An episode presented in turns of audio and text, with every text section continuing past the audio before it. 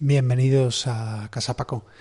Eh, pues nada, empezamos una nueva, no una nueva temporada, pero bueno, básicamente después de los diarios de Umbrella Academy, que espero que os hayan gustado, eh, estamos ya en 2022 como que no quiere la cosa y lo empezamos a lo grande con Javier Olivares, que, como todos sabéis es el creador del Ministerio del Tiempo y es una de las mentes preclaras y que ha tenido más, más huevos y más eh, valentía, que básicamente es un sinónimo de lo mismo. Eh, de hacer en España eh, una serie que ha roto con muchísimos estereotipos y que ha conseguido eh, un poco llevarse de calle al público y también ha tenido sus cosas, un poco sus pequeños altibajos, un poco con, televisión española, un poco con, que hubiera una y otra temporada que ha, que ha, sido como un trabajo, ¿no? Al fin y al cabo otras series a lo mejor más convencionales como, como yo qué sé, eh, cuéntame cómo pasó, eh, que, seguro que está genial. Yo personalmente no, no, soy el tipo de espectador ¿no? que sigue ese tipo de series, pero que, se ha ido, se le ha ido dando una y otra y otra temporada y probablemente porque tenga unas maravillosas audiencias. Me estoy metiendo en un lío por hablar de cuéntame cómo pasó. Eh, pero el Ministerio del Tiempo, por ejemplo, pues sí que ha costado ¿no? un poco sacar adelante una y otra temporada. Entonces me apetece mucho hablar un poco con, con, Javi, igual que lo hablé en su momento con Marvin Hill, de los un poco, primero de su carrera, porque tiene una carrera que empieza en el 98 como escritor, escribiendo junto con su hermano, y, y luego ha hecho un montón de series, ha trabajado mucho dentro de la industria española y como digo, y así un poco en el del tiempo, una serie que ha marcado época. Entonces nada, voy a callarme la boca y vamos a, como siempre, a dar la bienvenida a, una mente, mente preclara. Esto tengo que borrar porque parezco tontico. Eh, a un tío muy inteligente, que leches, y a un tío que seguro tiene muchas cosas que contar. Y nada, vamos con, con Javi Olivares. Ahora mismo, por ejemplo, vengo a una reunión con si ves Viacom, está, grabando, no te preocupes que lo puedo si ves Viacom, está diagonal. Pero luego esto puedes cortar. No, no, no, pero no lo voy a cortar porque no me da la gana. Está si ves Viacom diagonal y a 3 Player Premium. Entonces, ahora estamos con el casting, hablando de pequeñas cosas, intento oír la opinión de todo el mundo, pero en algún momento todo el rato tengo la, la intención de decir un momento que sepáis que esto no es una democracia. Que, decir, que, que para hacer buenas películas y buenas series hay que tener un punto de vista y muchos cocineros estropean la sopa. a, mí me parece que que, que gente que puede hacerlo lo haga es necesario para este oficio y para fíjate no hablo ya hablo más de un concepto showrunner no de creador yo creo que en España todavía eh, no se tiene muy clara la figura del showrunner. Sí, totalmente de acuerdo con lo que acabas de decir. ayer ayer en LinkedIn ayer en LinkedIn me envían si me quiero apuntar a un, a un curso que da una guionista eh, sobre el showrunner, ser showrunner hoy. Y yo pienso, bueno, dije que no, evidentemente, pero, pero, pero, ser showrunner eh, desde los años 90 que existen o en la BBC de una manera camuflada. Es decir, hay un desconocimiento histórico sobre eso y sobre todo un afán por ser creativo por parte de gente que eh, tiene responsabilidades más importantes y más creativas que las nuestras. Es decir, yo cuando digo, eh, llámame para hacer algo, dime cómo lo quieres y te lo hago, ellos ya deciden qué hago y cómo lo hago. Claro. Eh, es decir, eh, yo siempre pongo el ejemplo de, Leo Castelli, del galerista, de Giorgino. Yo era crítico de arte antes de guionista. ¿eh? Yo te, te, contaba que yo tenía un crítico de arte, un tío mío crítico de arte que murió en la cárcel. O sea, ahora te, ahora te, cuento, pero bueno, sigue, perdona. Y, yo descubrí muchos artistas que fueron con la beca Fulbright a Estados Unidos. Y claro, pues ellos eran jovencitos, jovencitas. Y un día una amiga mía que estaba allí de beca llevó un, un, dossier a, la Galería de Castelli. Y, y, lo dejó. Y al cabo del tiempo dijeron, bueno, ya puedes venir a recogerlo y tal. Entonces salió Leo Castelli, que debía tener 90 años. Leo Castelli, el descubridor de Warhol, de, Liechtenstein. Y, y le comentó la no, es del estilo de nuestra galería, pero mira, es muy interesante tu punto de vista, no sé qué, es muy interesante, es decir, eh, y la otra fue como si le hubiera tocado la lotería aunque no le contratara, porque claro, se molestó por amor a su oficio de hacer eso. Eh, Leo Castelli, como todos los buenos galeristas, buscan talento. y entonces ese talento lo, lo miman, lo cuidan y luego, evidentemente, se benefician de ello industrialmente. Pero yo no me imagino a ningún galerista diciéndole a un pintor, oye, mira ese fondo rojo, ponlo verde, tío. Claro, para que pegue con el sofá. Claro, es decir, tú tienes que buscar talento y a partir de ahí ya has hecho tu función creativa, que es la más importante de todas. Es como aquí productores en su día como Elías Jerejeta, ¿no? Que dices, es que era la firma, era la base, era, era el, sello, ¿no? Que por cierto me dijeron que era un guionista excepcional además. No, a, mí me. O sea, yo lo veo con López Laviña, por ejemplo. O sea, yo es el mejor productor con el que he trabajado por el momento. Otros productores. Yo creo que, que la labor de un productor es muy complicada para empezar. Quiero decir que, que bueno, y la de director y muchas labores que mm, hay. Pero la de productor en concreto. Yo al principio tenía una tirria grandísima a los productores en general, o sea, porque veía como todas las partes negativas de la presión creativa todo el rato. Y luego yo veo que es un poco que el productor creo que es como cuando alguien tiene un arma en la mano y cuando te dicen que para disparar tienes que sujetarlo, pero tampoco muy fuerte. como si lo sujetas muy fuerte, te hace daño en la muñeca, pero si no lo sujetas muy fuerte, te disparas en el pie. Y, es un punto medio. Y luego aquí se da otro, otro factor que me parece que... En esta metáfora del director es el arma.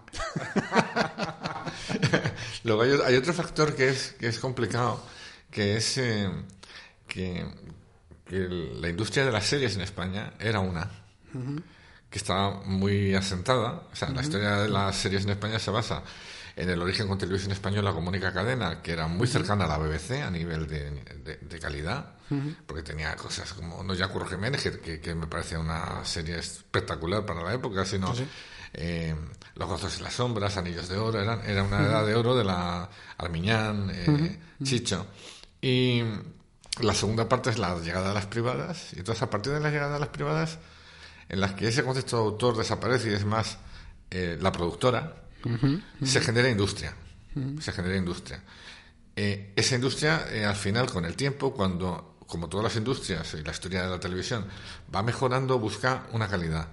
Y cuando en esa calidad, gente que nos hemos formado en esa industria, en el año 2015 sacamos el Ministerio del Tiempo, vis a vis, estaba Ramón también con, con Bambú, empieza a hacer cosas eh, generamos unas series españolas distintas. Desde ser showrunners o productores ejecutivos. Pero ahora eh, hay un desconocimiento de las series por parte de quienes están entrando en ellas, y espero que no te toque a ti ese tema, porque tú ya las haces en Estados Unidos. es, no entienden el mecanismo de las series, porque es gente que viene del cine. Mm, Entonces, hay, hay una sensación de que el showrunner aquí, por ejemplo, si tú analizas que es una opción completamente respetable. Mm. Si tú analizas eh, lo, que, lo que se ha hecho en Movistar, lo que se hace en, en, otros muchos sitios, el showrunner en realidad es el director.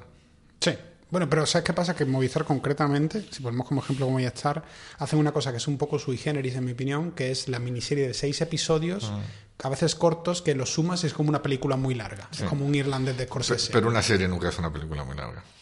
Eso digo, que es lo que te quiero decir, que normalmente, o sea, en la serie de antidisturbios, por ejemplo, eh, no si he visto antidisturbios, pero, ah. pero mm, es una serie magnífica, pero que no sigue la estructura de cold open, una trama, cierra, cierra un poco, que hay un cliffhanger al final y que luego es un poco como meto aquí un tajo y, el capítulo siguiente prácticamente sigue por donde iba.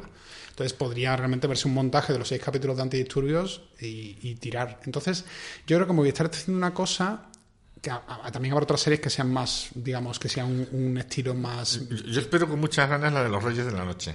Hmm. Yo me, leí el. Me, me, ofrecieron un poco dos episodios, un poco para dirigirlos. Me pareció buena, me pareció, me apetecía mucho, pero al final no pude. Porque pero... Cristóbal Garrido y Adolfo Valor son dos guionistas eh, para mí muy, muy interesantes. Entonces, eh, hicieron para mí una película eh, que, que, es una obra maestra, pero que como el tema es de como juvenil no se le concedió tal categoría que es Promoción Fantasma. ¿Verdad? Que a mí, yo soy un fan de Promoción Fantasma hasta la, o sea, la vi de casualidad y ya tarde, pero dije, ¿pero esto qué es? Esa me pareció fantástica. Y luego hay gente que es capaz de hacerte un tipo de trabajo industrial como el que han hecho para Bambú, de hacer fariña, en el caso de Cristóbal. Es decir, es gente muy, muy de televisión que sabe, digamos, ese tema. De todos modos, lo que te decía Movistar no es... Eh, te estoy hablando de estilo, no de, no de crítica a los estilos. Sí, sí, ¿eh? sí, Entonces aquí ese concepto de Eh, El guionista todavía, yo creo que porque también no hemos sabido defender nuestra postura desde hace muchos años y los que la hemos defendido nos hemos llevado bastantes coscorrones. No tenemos managers y agentes que nos defiendan, también te digo yo. Si hubiera una agencia detrás nuestra como William Morris o Sí. CIA, sería más fácil. Sí, no sé, aquí la gente dice, aquí encima llegas con una gente y ya te miran muy, muy raro, ¿me entiendes? No, bueno, a mí me cuesta, no veas. Claro. o sea. Pero que, que yo creo que en ese sentido todavía está poco claro el concepto de que el creador o el showrunner no es... No es eh, yo, yo, yo tuve una, una anécdota con un, con un productor que iba a hacer una serie y me dijo, bueno, entonces te lees la novela, la adaptas, digo, sí, te digo las líneas, te digo cómo lo voy a hacer. Dice, bueno, entonces luego llega el director y ya se encarga él. Digo, no, llega el director y le digo yo lo que tiene que hacer. Claro. Ujú. Eh, hay mil métodos de trabajo, no hay que ser talibán. Es decir, yo siempre digo, a mí un día me llevaron a la Academia de Cine a un encuentro sobre criticar que los directores fueran eh, showrunners. Entonces dije, ¿por qué? Si son buenos y saben hacerlo, bienvenidos sean. Es decir, a mí me da igual que sea director, que un productor tal, Claro. o un guionista. No hay que marcar una línea. Hay que, marcar, hay que marcar una dirección y ir en una dirección. Y Para nada. marca, o sea, Exactamente, yo creo que no hay que ser talibán, hay gente muy capacitada. Yo creo que todo depende luego de la realidad de la producción.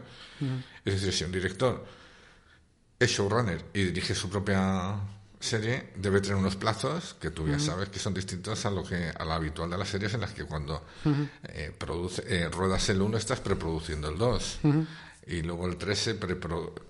Es decir, Sí, sí, que es sí, es- imposible estar un... Eso es lo que te digo que hay una especie de confusión. O sea, el sistema americano es, por ejemplo, pongamos por ejemplo uh, City of Angels, la última que hice con John Logan, eh, que es la de Penny Dreadful, o Penny Dreadful en sí. O sea, Penny Dreadful tiene a John Logan, que es una figura fuerte como guionista y como showrunner, que es un tío con carácter y que defiende su material y que sabe cómo defenderlo delante de Showtime. Eh, y Showtime tiene un montón de ejecutivos, ejecutivos buenos y ejecutivos no tan buenos, y muchos que acaban de salir de la escuela de, de negocios de Harvard o de Yale o de no sé dónde, que no tienen ni puta idea de cómo se hace nada. O sea, a mí me ha pasado, y lo he contado aquí como anécdota, que una vez un ejecutivo dio una nota de unos dailies, que era una serie que estábamos rodando en panorámico, pero como cuando se lo dan panorámico, obviamente tú las rayas negras, lo ruedas también lo que hay en las rayas negras, pero luego se cubre con esas rayas. Y el, y el tipo dijo, tener cuidado que se está viendo el micrófono todo el rato. Y entonces hay que decirle, no, perdone, que es que eso se va a tapar, no se preocupe que eso ya está pensado. Entonces, hay mucha gente que no tiene ni puñetería de cómo se hace. Y entonces, para mí, John en ese caso era un protector muy bueno de que, de que negociaba y todo lo estás hablando con la cadena y esto y lo otro, y había muchas cosas que yo como director no tenía por qué preocuparme. Um, y yo creo que en España, ahora mismo, hay, hay un poco de confusión en el sentido, por ejemplo, ahora con la novia gitana, eh, me dijeron, ¿te haces los ocho episodios tú? Y yo dije, hostia, me apetece un montón hacerme los ocho episodios, pero voy a sobrevivir. Quiero decir que eso sí va a ser una Claro. paliza tan brutal. Entonces, finalmente voy a hacer seis y otro director va a hacer dos. Voy a como coger un pequeño break en el centro. Ah, pero, pero es como que eso, que ese sistema de un showrunner fuerte y hacemos los episodios por bloques, por bloques de dos, que es lo que se hace en Estados Unidos. No sé si en el ministerio lo decís así o no. No, no pudimos al final. Es un poco como que cuesta adaptar un poco el. Pero es la idea, sí. ¿Sabes? Para mí sí. Eh, también yo creo que, eh, por ejemplo, del mismo modo que yo de repente soy showrunner de, de una serie, la gente tiene que entender que los guionistas podemos ser showrunners o no serlos. Decir, que te llamen para... A mí, a mí eh, ¿cómo se llama? Eh, Manolo Carol de House of Flowers me llamó su día para ser eh, jefe de guion de, de House of Flowers, es decir, para irme a México a trabajar con él, que no pude porque siguió el Ministerio del Tiempo, pero evidentemente yo no hubiera ido allí a quitar al faraón, yo hubiera estado a sus órdenes. es decir, yo creo que hay muchos matices que lo importante es marcar clara una jerarquía, pero sobre todo un equipo de jerarquía que defienda la creatividad del producto, ¿no? No, Sí. no, no, no que y también en eso que no reciba una serie de notas que son eh, sustitutivas de tu creatividad, ¿no? Que yo creo que ese es el problema. Yo creo que, hay que conceptualizar las críticas antes que ir al, al- yo lo haría así, ¿no? Entonces es importante. Yo por lo demás eh, eh, siempre que he tenido la opción de mandar en mis series, eh, yo por ejemplo en el Ministerio del Tiempo, lo primero que hice cuando tenía tres guiones eh, hechos fue enviárselos a Mark Vigil, al que no conocía de nada, Eh, Me contó Mark, sí, estaba en México en ese a momento. México. Y le dije, vente y lo hacemos. Y a partir de que el director viene, ya es un, es un dúo. Eh, Para mí ese es el mejor método de trabajo. O que el director diga, quiero hacer una serie y te llame para que tú le des forma. O que tú como guionista crees una serie y llames a un director y diga, mira, quiero hacer esto, vamos a empezar a partir de aquí a, crearla juntos, a hacer un diseño de producción, etcétera, etcétera, etcétera. El Ministerio del Tiempo lo creamos Pablo y yo, pero, pero evidentemente creo que los guiones hubieran mantenido la serie viva, pero el trabajo de Mark de diseño de producción, el trabajo de Mark de diseño, no ya como director, ¿eh? sino de, de, crear el de estilo. crear el estilo y el sistema, es, eh, no sería el ministerio sin el trabajo de, de, Mark Vigil como director. Entonces yo creo que hay que intentar entender que en este trabajo cuatro ojos o seis ojos ven más que dos, que te tienes que rodear de gente que sepa de algo que tú no sabes, que admita críticas, pero que tú también debes admitirla, porque tienes que contratar a gente que sea buena y que te pare los pies y estás metiendo la pata. Es decir, aunque luego al final tú decidas. Y ese tipo de conceptos en el, equipo de trabajo que yo creo que es el perfecto y en el que yo siempre me, quiero mover. ¿no? o sea, lo has dicho muy bien y no tengo nada más que añadir. Solo diría que eso que, para mí lo complicado ha sido cuando, por ejemplo, y me ha pasado más en cine que en, que en televisión, curiosamente, porque en televisión el showrunner, en el fondo, como tú bien sabes, es un escritor con sensibilidad y con talento, por eso está ahí, que, con el que se puede hablar y con el que se puede discutir eh, de forma artística. Es decir, tú puedes decirle, pues mira, que mis referencias son estas y creo que ahora mismo con, con el eh, Academy estamos hablando de referencias visuales y tal y con Steve Blackman es un gustazo porque todo el rato estamos. O sea, el otro día estábamos hablando y de repente le digo, claro, como en Barton Fink. Y dice el coño, justo estábamos hablando que Barton Fink es una referencia, tal, tal, no puedo decir por qué, eh, tal. Entonces, eso es un gustazo. Entonces, yo, por ejemplo, cuando hice la película con Nicolas Cage, que el productor era un mafioso prácticamente, que no tenía ni puñetería de cine, y que su cine, el cine que quería hacer era como el cine un poco de estos de, de Dolph Lundgren y de acción un poco de chichinao y tal, no había forma de, de que entendieran nada. O sea, no había forma. Entonces a mí lo más complicado es eso. Yo realmente estoy, eh, como, como te digo, en este proceso ahora, por ejemplo, con la novia gitana, me apetece escuchar todas las voces, pero como te digo, en un momento determinado hay que decir el cine bueno no se hace en democracia. El cine bueno se hace, el director y el showrunner tienen que, marcar un camino y ir, en una dirección, porque si no, esto se convierte como cuando, el mejor ejemplo que se me ocurrió, pensando un poco sobre ello, era cuando no sé si has estado de jurado de algún festival alguna vez. He, procurado evitarlo. Ah, bueno, ¿pero has estado alguna vez? No. bueno, yo he estado de jurado varias veces. En Sitges fue la última. Y ¿sabes qué pasa? La gente siempre dice, joder, es que le han dado el premio a no sé quién, haya mierda, tal, no sé qué. ¿Sabes lo que ocurre en los jurados? Que por regla general Nunca gana la mejor porque siempre gana la intermedia. Exacto, siempre gana la, que se llega a un acuerdo. Porque, bueno, a, mí me gusta mucho este, pero a ti te parece una mierda y a ti te gusta mucho, pero a mí me parece una mierda. Y al final. Es el punto en común con de otra película que no os apasiona a ninguno a mí me pasaba con los concursos de arte. pues entonces, eso me parece un buen ejemplo de lo que puede pasar en la negociación con un canal de televisión que te está diciendo, vale, es que esto, pero es que esto no me convence, y al final se llega a una decisión templada, como de término medio, que no es lo suficientemente arriesgada como para hacer algo que realmente sea bueno. Yo creo, yo creo que la clave sería eh, hacer unas reuniones muy fuertes previas al trabajo con, con los ejecutivos. Donde se sienten Donde se sienten todas las bases. ¿Qué quieres, qué no quieres? Yo quiero llevarlo por allí. No, no, por ahí no lo lleves. ¿Por qué? Porque no vale. Entonces, ¿por dónde lo llevo? Yo lo llevaría por aquí, por aquí, por allí. ¿Cuál decidimos? Esta. Ah. este, yo creo que de esa manera, verdaderamente, participando del proceso creativo en los inicios, se conceptualizan los objetivos y tú, eh, como profesional, tienes que cumplirlos. Eh, pero a posteriori, cuando es guion sobre guion, línea, no sé qué, tal, giro, ya hay si lo primero es llegar a un acuerdo antes de empezar, es muy fácil. Es muy fácil luego debatir, oye, pues esto podría ser así, así. Ah, es verdad, porque todos estáis en la misma línea eh, de pensamiento. Eh, pero yo creo que eso hace falta. Yo, en televisión española esto lo he hecho así, ¿eh? siempre. bueno, en el ministerio esencialmente, ¿no? Y funciona porque yo creo que, que ellos saben, y es verdad, que claro, son parte esencial, son el cliente. Entonces, pero yo creo que hay que colocarles al principio. Sí. Porque si no, luego todo el mundo empieza a jugar a ser director, a ser guionista o tal. Mientras que al principio juegan a lo que tienen que jugar, que es más importante que mi cargo o el tuyo, que es ser productores. Es que para mí, ser productor es el oficio más creativo por encima del director y del, y del guionista que existe en esta industria. y, de hecho, he hecho mucho de menos productores. Eh, creativos en el sentido de en sus funciones De, de, arrancar, de ojear, de buscar talento, hay una cosa, por ejemplo, que yo he notado, no tanto en las series, bueno, en todo un poco en la industria española, que ha habido una maduración de una cosa. Que yo comentaba que pasaba un poco en la industria americana. En la industria americana ocurre, por ejemplo, hay un. Eh, sé que ejemplo ponerte, por ejemplo, eh, el director, hay un director de. Eh, Ay, ver, espérate, espérate, espérate, espérate. Bueno, hago otro ejemplo porque no me acuerdo de su nombre. Pero digamos que la industria americana, cuando se busca un director... Eres, eres muy joven, pero empezó a no acordarte de los nombres, Paco. no sé.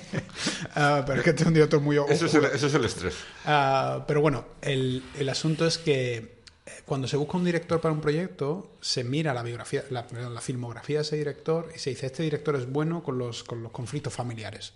Este director es bueno cuando se trata de estas temáticas. Eso en Hollywood es cierto.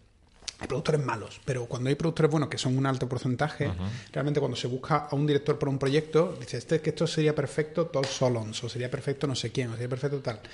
En España se ha tardado demasiado, en mi opinión, en llegar a eso. Y a veces, cuando tú empezaste quizás, o sea, yo, por, yo lo noté, por ejemplo, cuando yo empecé en 2005, uh, con Carmen de León y todo esto, digo, es que no se valora realmente qué, qué director es bueno para esto, bueno para aquello. Lo veo con Coldo Serra. Coldo Serra me decía, es que a veces me han ofrecido cosas en mi carrera que yo digo, porque me están ofreciendo una comedia romántica que no tiene sentido con mi estilo en absoluto, ah. que es lo que estoy yo, yo, buscando. Y creo que ahora se está llegando a una madurez en la que, se, que, como hay trabajo, realmente se dice, vale, entonces Mark es bueno para esto, Coldo es bueno para esto, tacata, tacata. Cuidado. Me parece, ¿eh? Cuidado. Sí, eso es por un lado, eso es evidente, pero yo creo que hay veces que si vas, buscas otro género que no es uh -huh. el que tú estás habituado a tratar, uh -huh eh, hombre, evidentemente, por ejemplo, tú ahora estás haciendo, vas a hacer Umbrella Academy uh -huh. y te has hecho 10. Sí, a ver, pero lo que me quiero referir, más allá de eso, que digo que la crítica mía va a que creo que durante mucho tiempo en la industria española se ha valorado mucho el colegueo y la cervecita. El rollo de, como este es director, es mi colega y todo es un poco... Bueno, como... y, los castings se hacen más en las discotecas que en los teatros. Desgraciadamente. Pero, pero yo, motivo... yo más de un casting he tenido que decir, por favor, dejad de, de enviarme gente guapa. Ah, sí, sí. Porque, yo, yo, eso, o sea, yo, yo nada más que insisto en mándame caras interesantes, caras que cuenten cosas, y caras con que sepa, arrugas. Y gente que sepa decir. ya, y que, claro. y, que, y que, venga del teatro y que tenga. Bueno, de todas formas, eh, como no has estado en este podcast antes, es un regalo, no es broma. Eh, normalmente lo que hacemos en el, aquí en Caso Paco es, eh, hablar un poco de la infancia al principio, si te parece bien, Ajá. porque nos ayuda un poco a, a, entender de dónde venimos y por qué hacemos lo que hacemos y por qué contamos historias. Entonces, uh -huh. ¿Qué es lo que te tiró creativamente primero? ¿La literatura o fue el cine? ¿O, qué fue lo que empezó a decir? El teatro. El teatro. Eh, eh, el teatro, pero antes yo ya era teledicto. Uh -huh. Ok. Es decir de pequeño que recuerdas un poco. Primero, eh, eh, ¿cómo se llama? Eh, la dimensión desconocida. La, de... ¿La versión de Chicho?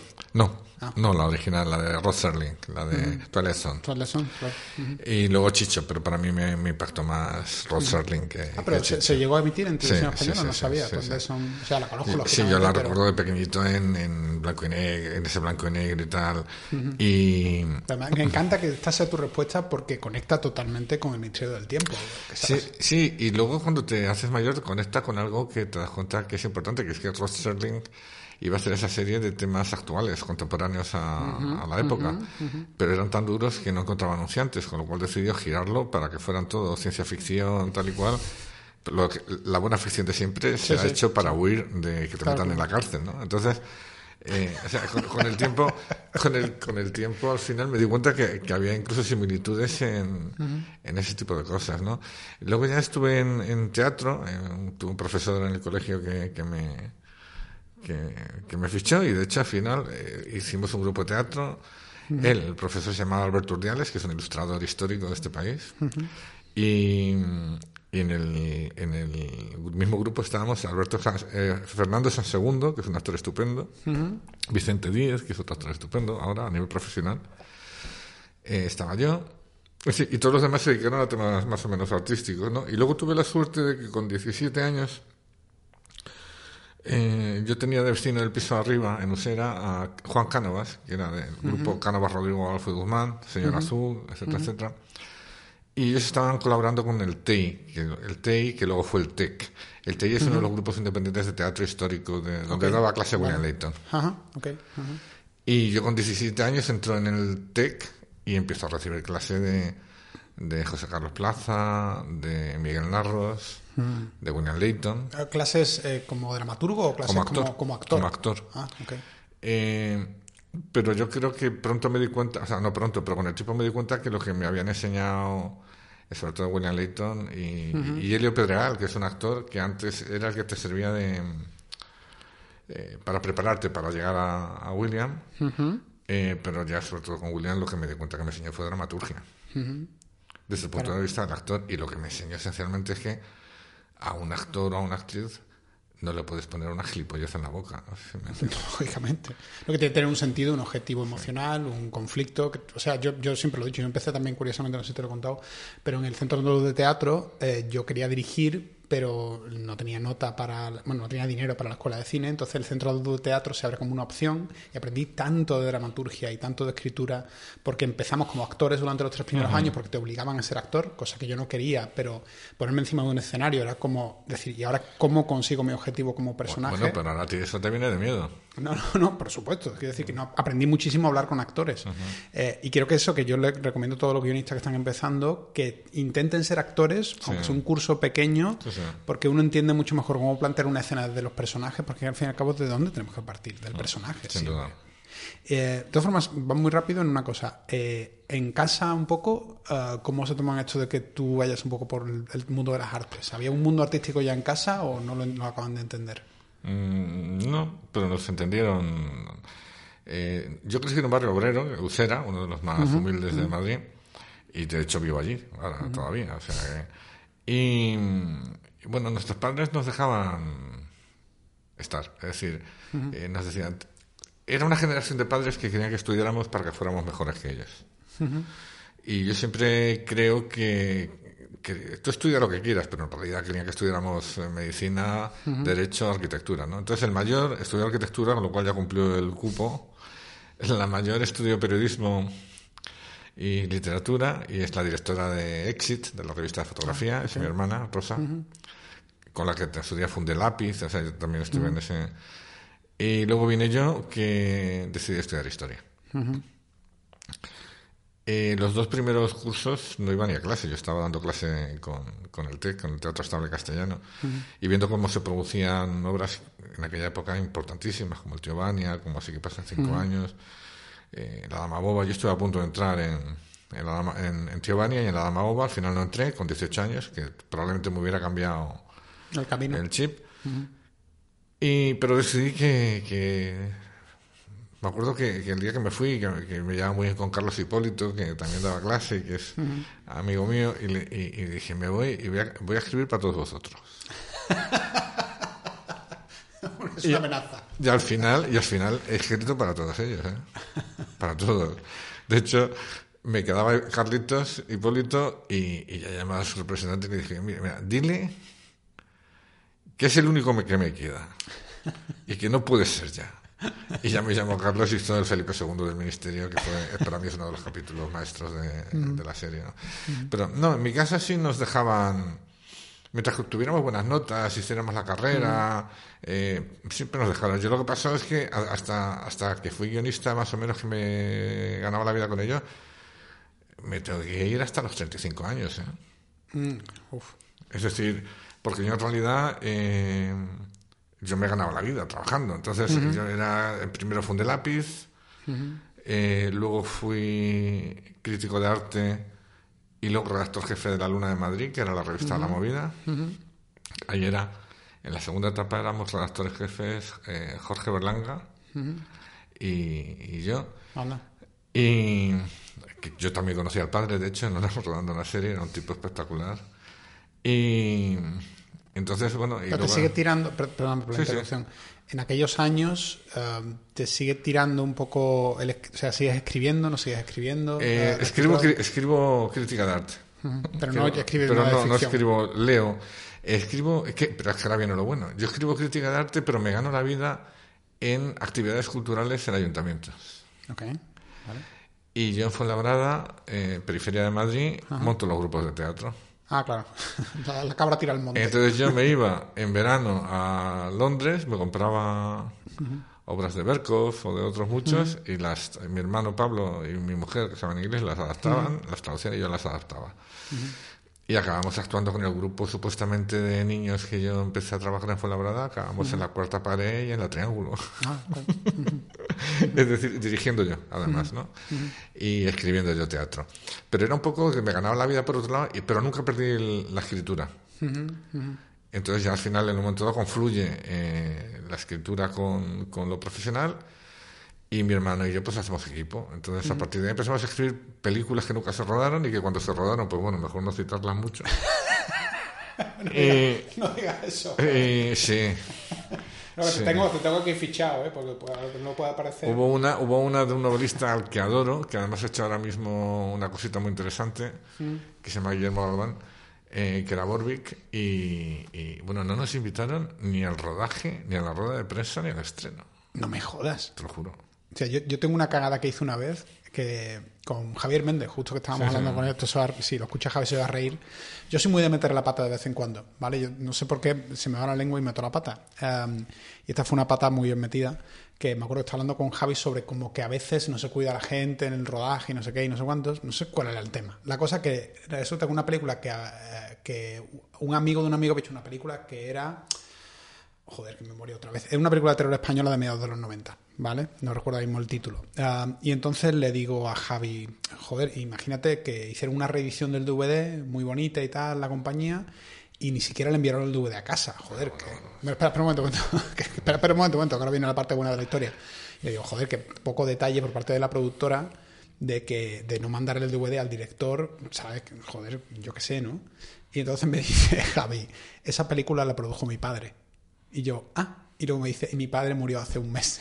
y fue como, oh, Dios Bueno. mío, Bueno. ¿cómo salgo de esta? De, de todos modos, he de decirte que yo no he recibido un DVD de mis series. Ah, no. Es decir, no, no, vamos. Y Yo, que- lo, poco que, que- lo poco que cuesta el detalle. Sí, ¿sabes? no, no, no, es increíble. Yo, ¿qué te voy a contar? Es decir, mira, Isabel, cuando yo estaba en la tercera temporada, eh, que la segunda y tercera temporada bajaron muchísimo. No estaba, yo hice la primera y luego me fui porque no estaba de acuerdo con la forma de hacer la serie. Mi hermano ya estaba enfermo de ELA. Y ahí en ese momento dado fue cuando mi hermano, que le dolía mucho dejar Isabel porque tenemos las tres temporadas completamente en la cabeza, me dijo aquello de, eh, no me queda mucho, vamos a intentar hacer el Ministerio del Tiempo, que era una idea nuestra del pasado. Y bueno, a Isabel le dan el Premio Nacional de, de Televisión. Ah, wow. Y, y yo ese día estaba en televisión española y, y me vinieron a felicitar el director de televisión, la, tal, porque, porque para ellos, aunque yo no siguiera, Isabel la había creado yo. Porque llevan dos años dando Claro, vueltas, claro, no, sí, no les sí. gustaba, yo de- borré todo, la creé de nuevo y fue el éxito que fue, que su día, el lunes, ganábamos en audiencias, fíjate lo de la vida, los lunes ganábamos en audiencias a quien o quien viva, o no, a la que se avecina, Ostras, madre mía. y a tu cara me suena juntos Eso es. con una serie Son histórica. números, con una serie histórica, ¿me entiendes? Entonces, eh, aunque el premio se diera ya en la tercera temporada, evidentemente el origen del Mm. tema, no, no me invitaron al premio. Es que los guionistas. O sea, no, o sea, no me dijeron siquiera, oye, mira, te pasamos a invitar, pero es que eh, ya, eh, no, no hay billetes para ti ya, o algo, o sea, una cosa como decir, inútil o gilipollas, ¿no? No, no, yo me entero por, por... Y es curioso porque el día que se da ese premio me llama toda la gente de televisión a felicitarme a mí personalmente, ¿no? Y te quiero decir que eso es ya es una cosa que la gente luego pensará, no, qué ego tienen, qué tal, siempre se... No, es que somos los más apaleados del... Sí, sí. del- Bueno, de este eh, concretamente los guionistas, quiero decir. Sí, concretamente, aunque ahora se le llama de otra forma como showrunner, pero es cierto que, que el, el chupatinta del guionista siempre ha sido un poco el apestado en rodaje y como que no se le llaman, no se le... ¿Sabes? Y hay una, y hay una sensación, yo, yo lo más parecido fue cuando estuve en el rodaje de Sexy Killer, una comedia loca que escribí con zombies y con asesinos en serie y tal, que hizo Macarena Gómez, que también produjo Javier Méndez, eh, con Javi con- y con Miguel, muy buen rollo y tal, pero sí que notas al llegar al rodaje, todo el mundo como diciendo, este es el cabrón que ha escrito esta locura de zombies y tal, este, este niñato, a ese, a ese, a ese, ¿sabes? un poco. Sí, lo que pasa es que es una cultura. mm, Yo, yo recuerdo un productor que era, bueno, era terrible. No, no, no diré su nombre, solo diré que eh, tenía acento francés, porque no sabía pronunciar las R's. y, y al final nos dejó de pagar un montón de cosas. Y, y que cada vez que nos veía llegar a un estreno, él tenía su chofer y se iba corriendo. Entonces me acuerdo que mi hermano Pablo eh, le, le envió un mensaje por teléfono que decía. eh, no pagar es inmoral, pero eso con la G. Y lo que decía, huir es de cobardes. Entonces, entonces, claro, dices, ese señor un día, ese señor un día me acuerdo que decía, teníamos que simplificar este guion. Digo, pero si te ha gustado. Dice, sí, pero se lo he dado a leer a Paco y no le gusta. Digo, ¿quién es Paco? Es el portero de mi finca. Y digo, digo- No te puedo creer. y digo, pues, no sé, que te escriba guion Paco, el, el portero de tu finca, con todo mi respeto. O sea, es decir, no es un... Claro, si- si- lo, lo que pasa es que si te pones a contar anécdotas y anécdotas y anécdotas, al final esto parece es currito de la cruz, ¿me entiendes? Ya, ya, pero bueno, pero tampoco está mal desahogarse o, de o el platón, o el platón, o el platanito pidiendo una oportunidad. Pero quiero recordar a todo el mundo que cuando la gente habla de los guionistas como del ego, tal cual, que nuestro trabajo lo analiza mucha gente, que nuestro guion lo Sí, sí, sí, Que, que yo, por ejemplo, mm, hasta que no soy showrunner, que estoy en la, claro, como showrunner o productor ejecutivo, estoy en el montaje final, yo no puedo criticar a un director cuando, si no fuera showrunner, cuando hace la obra, ni a un fotógrafo, ni a un... Pero a nosotros, eh, tanto el porque sobre el papel todo se puede criticar, porque parece que todo el mundo puede manchar un papel con letras, como por el orden cronológico de tu intervención, que está al principio, todo el mundo opina y, y, y tú tienes que aguantar notas de unos, notas de otros. O sea, quisiera decir a la gente que cree que los guionistas somos alguien muy, eh, ¿cómo te diría? Sensibles. Eh, no, no sensibles, como muy pagados de nosotros mismos, de que todo lo contrario, nosotros estamos muy entrenados en el choque frontal contra el análisis de nuestro trabajo. Sí, totalmente. No, y además yo realmente solo me mosqueo como guionista, porque también he escrito mucho, como bien sabes, en dos instancias. Cuando se han sentado unas bases y tú dices, esta, esta película es esto, Sí. cuando un productor cambia y gira y te dices, bueno, es que no estoy seguro de que la película sea esto, igual es aquello. Y tú dices, pero vamos a ver, no habíamos quedado en que la película era esto. Y cuando, y cuando tengo la sensación de que el productor está haciendo eso por inseguridad, o por simplemente por la sensación de mear encima de la película para que quede su marca de alguna forma y que quede claro de que, de que él tiene una opinión. Aunque no tenga muy claro cuál es su opinión, pero, pero tiene que, algo tiene que decir. Puede ser la opinión del portero de la finca. Puede ser la opinión del portero de la finca. Que de hecho, o sea, a mí me ha pasado que trabajar, tampoco diré el nombre del productor, pero que a veces te dicen una opinión y te dicen, no, te dicen una cosa, te dicen, no, está muy bien porque la- es perfecto porque lo que está funcionando ahora mismo son las comedias, no sé qué, no sé cuánto, ta, ta. Y a las dos semanas te dicen, no, no, no, está bien que sea violento porque acabo de ver que esta película francesa violenta está ahora siendo lo que se lleva. Y tú dices, mm, a ver, Vamos a ver, lo- luego es que todo depende. Mira, eh, yo no entrego nada nunca a nadie si antes no lo ha leído mi mujer. Mi mujer es técnica de radiología en un hospital. Mi mujer me ha tirado capítulos enteros.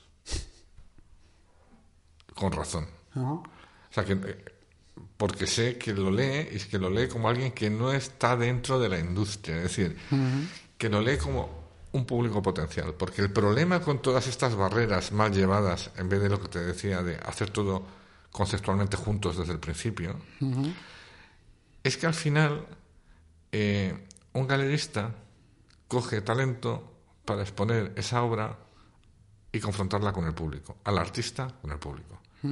Y a nosotros muchas veces no nos dejan confrontarnos directamente con el público. Porque todo lo que se... Y si ahí muchas barreras y si muchos ahí aplicáramos filtros. la teoría de cómo se observa un cuadro de Kandinsky, ya sería patético, ¿me entiendes? Pero que ya llega un punto en que dices, eh, yo creo que hay un grave problema de evitar que los creadores eh, en- se topen con, con su propio público, se encuentren con él. Y yo creo que, que eso en otras industrias no pasa. Es decir, me cuesta mucho pensar que a, a Jess Mercurio le dicen hazte este giro en Line of Duty o que a Russell T. Davis le dicen oye, no, esto es muy ya quitado marica, que ya te ha salido demasiado. No, no lo creo, ¿me entiendes? Es decir, eh, la gente llama a alguien porque sabe cómo es y le piden una historia. Yo he puesto a hacer un ejemplo más sencillo, que es mm, alguien que está cantando en el metro con una guitarra, le da dinero o no, pero nadie se para decirle, ahí en esta nota está un poco Sí, desafinado, sí, sí, sí, sí. y aquí te veo que igual te vendría bien, Sí, tal cual, tal no, cual. claro, pero es que, pero es que de hecho, el, el- gran boom, bueno, el gran boom no, el gran, la gran tabla de salvamento, de, de salvamento de la ficción actual para mí sigue siendo la BBC puntualmente, pero las series nórdicas. Y las series nórdicas han cambiado desde el punto de vista de que han dejado al creador como eje definitorio de todo el proceso. Entonces, es más, casi sin productora. Es decir, o sea, la productora se va cogiendo y se va generando todo lo que es la, eh, la, la la monetarización de la serie antes. Y una vez se tiene, se produce. eh, con todos los guiones hechos, otro matiz importante, pero todo una vez llega, el, el, que está arriba en el vértice es el creador. Entonces, claro, eh, yo, recuerdo este enero que tenía muchas dudas de... No, un tiempo más atrás, tenía muchas... diciembre o noviembre, tenía muchas dudas de, de seguir en mi situación profesional la que tenía, eh, tenía muchas dudas eh, me, había llevado un chasco con una serie que iba a ser para afuera, en el que de repente entré en un proceso de, lectoras de guion eh, de Argentina que estaban en México, que en realidad mi serie era cómo serían ellos de ahora a día de hoy. y de repente me encontré con que tenía un intermediario colombiano, tenía unas lectoras no sé qué tal, y yo no tenía manera de hablar con, con, para decir, oye, de comunicarte. De comunicarme como creador de la serie. Y luego empezaba a ver todo lo que se amenazaba, lo que se avisaba de, ha dicho amenazaba, pero es, eh, los refuerzos de todos los reboots, de todos los no sé qué, de todos los briefings, de lo que yo veía en plataformas, el algoritmo, tal y cual. Y yo dije, eh, no, sé qué pito aquí. Porque yo sigo viendo las series que, que, las series que han hecho grande el fenómeno de las series son aquellas que quitando la que surgen de la BBC de, los showrunners de los 90 y que culminan en HBO sí cierto eso lleva a las series al top luego hay otras apariciones tipo Breaking Bad y, y, eso es lo que hace que todo el mundo tenga que hablar de series para ser eh, cool. Y a partir de ahí se genera todo el fenómeno de las plataformas porque las series son eh, los que muestran el zeitgeist, es decir, las señas de identidad del momento en el que vivimos. Antes lo hizo el cine, ya no. Antes lo había hecho el teatro, la novela, la fotografía, la pintura, la escultura, la arquitectura. Y desde el siglo XXI son las series. De seguir así, pronto serán los videojuegos. Es posible, sí porque cuidan más el guion cada vez más. y la producción se cuida con mucho detalle. La producción se cuida con mucho detalle y, el creador está en el eje de la historia. Sí. Entonces, claro, eh, eh, yo recuerdo que estaba en el momento de decir, pues no sé si ya dejarlo, porque uno ya tiene un momento que dices, eh, no, es una cuestión de, de, veteranía o de edad, porque yo creo que me queda mucho tiempo escribiendo y, y lo voy a hacer.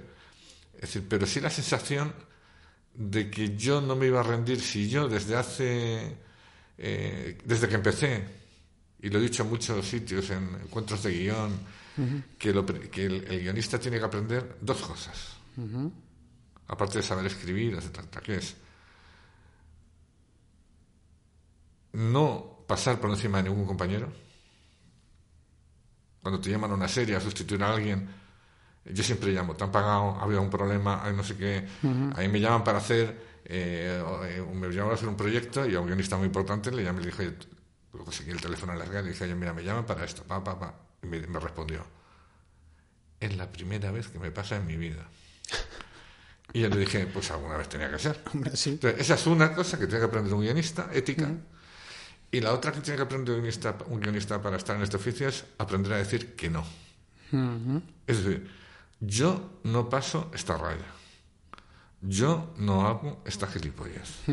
Me van a decir, pero los que empiezan, entonces yo siempre les digo a los que empiezan, hacedlo. Una vez.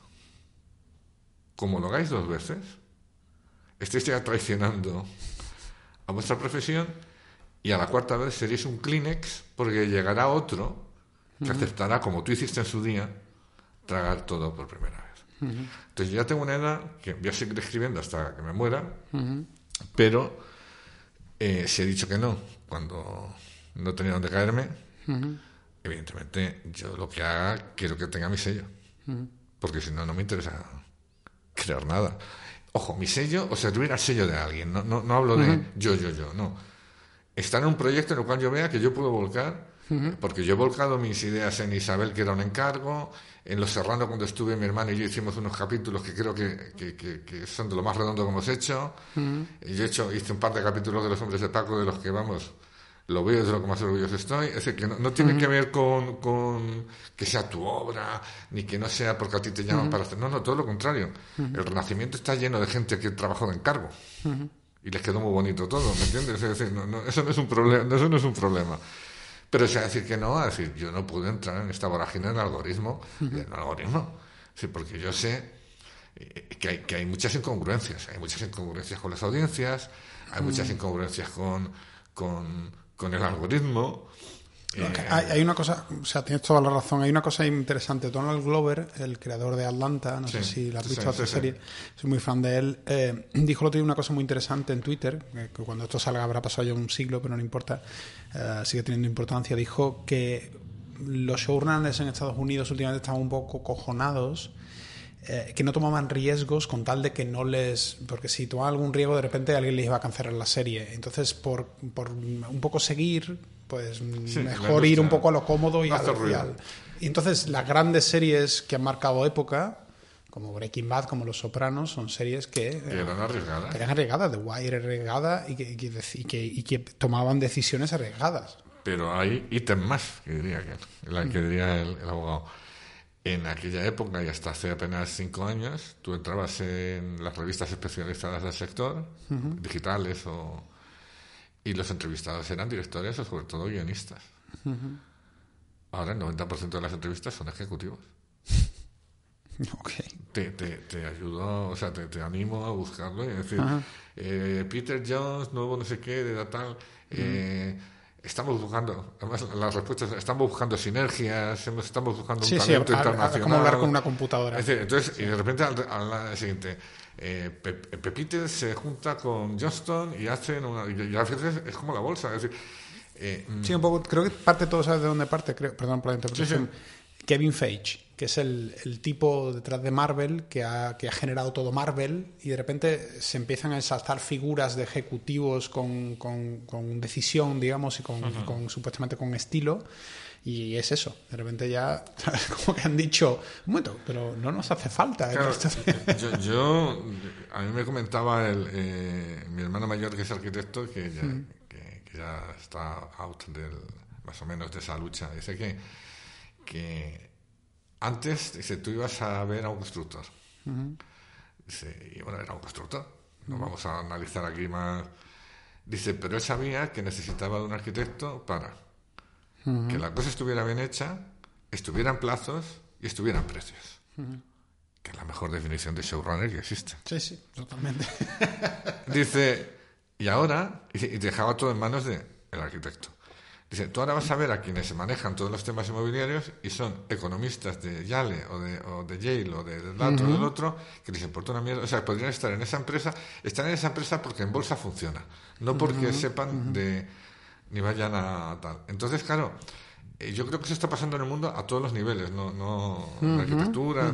En resumen, a lo que iba, que yo te contaba esto de de que después de esa experiencia que a mí me, pareció muy negativa y de, y de, lo difícil que era en un momento dado llegar a alguien y pues, claro, tú, piensas, joder, yo he hecho estas cosas o lo he hecho muy mal o porque no hay posibilidad de, mover cosas, es decir, por algoritmo o porque o porque no se mueven por ti, o porque tú te, no, te mueves, o porque tienes que bajar la cabeza para decir, sí señor, no quiero ser showrunner, no lo sé. Pero evidentemente en ese momento me llama serializados, que es la gente más seria eh, como festival y como que hay en este país. Es decir, eh, me parece brutal. Y vamos, de hecho en Barcelona, o sea, yo he compartido mesa con, con el creador de, o sea, no, con Sorrentino, pero sí con el guionista de John Pop, con David Simon, con, o sea, eh, gente que se mueve muy bien y que hace, digamos, eventos de verdad. Es decir, ¿quieres ser jurado de, de esta edición de... claro. Y me hicieron el favor de mi vida. Ojo, no como guionista, sino como persona, porque yo antes que guionista soy espectador de series. Soy teleadicto antes que eh, guionista. Entonces me empecé a ver unas series, que, hombre, alguna era más o menos floja, pero empecé a ver una australiana con un piloto excelente en la de Everything Gonna Be Okay, que es un piloto excelente, empecé a ver 22 de julio, que es una serie sobre los atentados en Utoya y en, Oslo, que es una He serie... visto la película, pero no he visto la serie. No, bueno, la serie le da... O sea, la serie es impresionante. Ese capítulo. Vi otra serie an- antológica que se llama Que viene el lobo, Wolf, se llama allí. Es sobre cómo se trata en, en Dinamarca el tema, un tema de malos tratos desde que se alerta en el colegio que una niña tiene algún tal. Eh, vi We Got This, que es, la- es una historia enloquecida. Es tan buena idea que no puede tener el mismo nivel los seis capítulos, pero yo te recomiendo que veas esa locura de un tipo americano casado con una sueca porque en un intercambio la conoció en Estocolmo, ya sabes, tiene una hija, se casa y de repente tiene una deuda a Hacienda acojonante tal y cual, y de repente se entera que si se, entera, y se averigua quién es el que mató a los Palme, hay 5 millones de... Y claro, resuelve la deuda. Y más cosas. Y el tío le tiene primero que explicar quiénes son los Palme. ¿Cómo le mataron? Eh, eh, eh, eh, 14, 34 años después, ¿no? Es una comedia de una finura. Entonces empecé a ver todo eso y dije, estaba equivocado. Hay gente haciendo excelentes series. Pero excelentes series que no se habla de ellas. No sé si me explico. Es decir, eh, es como, como El Miracolo, una serie italiana que es antológica, no sé si la conoces. No, no. Pues El Miracolo es una serie sobre una virgen de plástico que llora sangre. O sea, es, es- es de verdad, eh, eh, The Dag, que es una serie sobre un atraco un banco que es belga, que es impresionante. Es decir, tú empiezas a ver las grandes series que en los dos últimos tres años eh, yo he visto que son las top y no se habla de ellas. Qué curioso. Es decir, existen y sobre todo te das cuenta de que, aparte de Sky Italia, etcétera, hay la televisión belga y las públicas nórdicas y como ZDF, que es la pública alemana, interviene y, y mandatariamente en las coproducciones nórdicas y la BBC y hay una producción de series que no baja de la media docena antológica al año de la que nadie habla. Que aquí, que aquí gracias a Dios existe filming y eh, eh, ahí me di cuenta de que, de que de que no de que no era un problema no no que era que, que hay gente que hace buenas series solo que eh, el mercado está yendo hacia un mainstream cuando se demostró en su día que alejarte del mainstream era lo que hacía que todo evolucionara ¿no? entonces eso me animó mucho como persona y como telespectador porque dije hombre no no no es posible y hay gente que lo hace así y, y es maravilloso Hay una cosa que sobre lo que estás diciendo. Primero, que, que eso, que, que las series nórdicas son como el cine coreano. Es como que igual que en Corea, en el cine, como Sí. que es el- la punta de lanza, las series nórdicas lo son en la- el mundo de las series.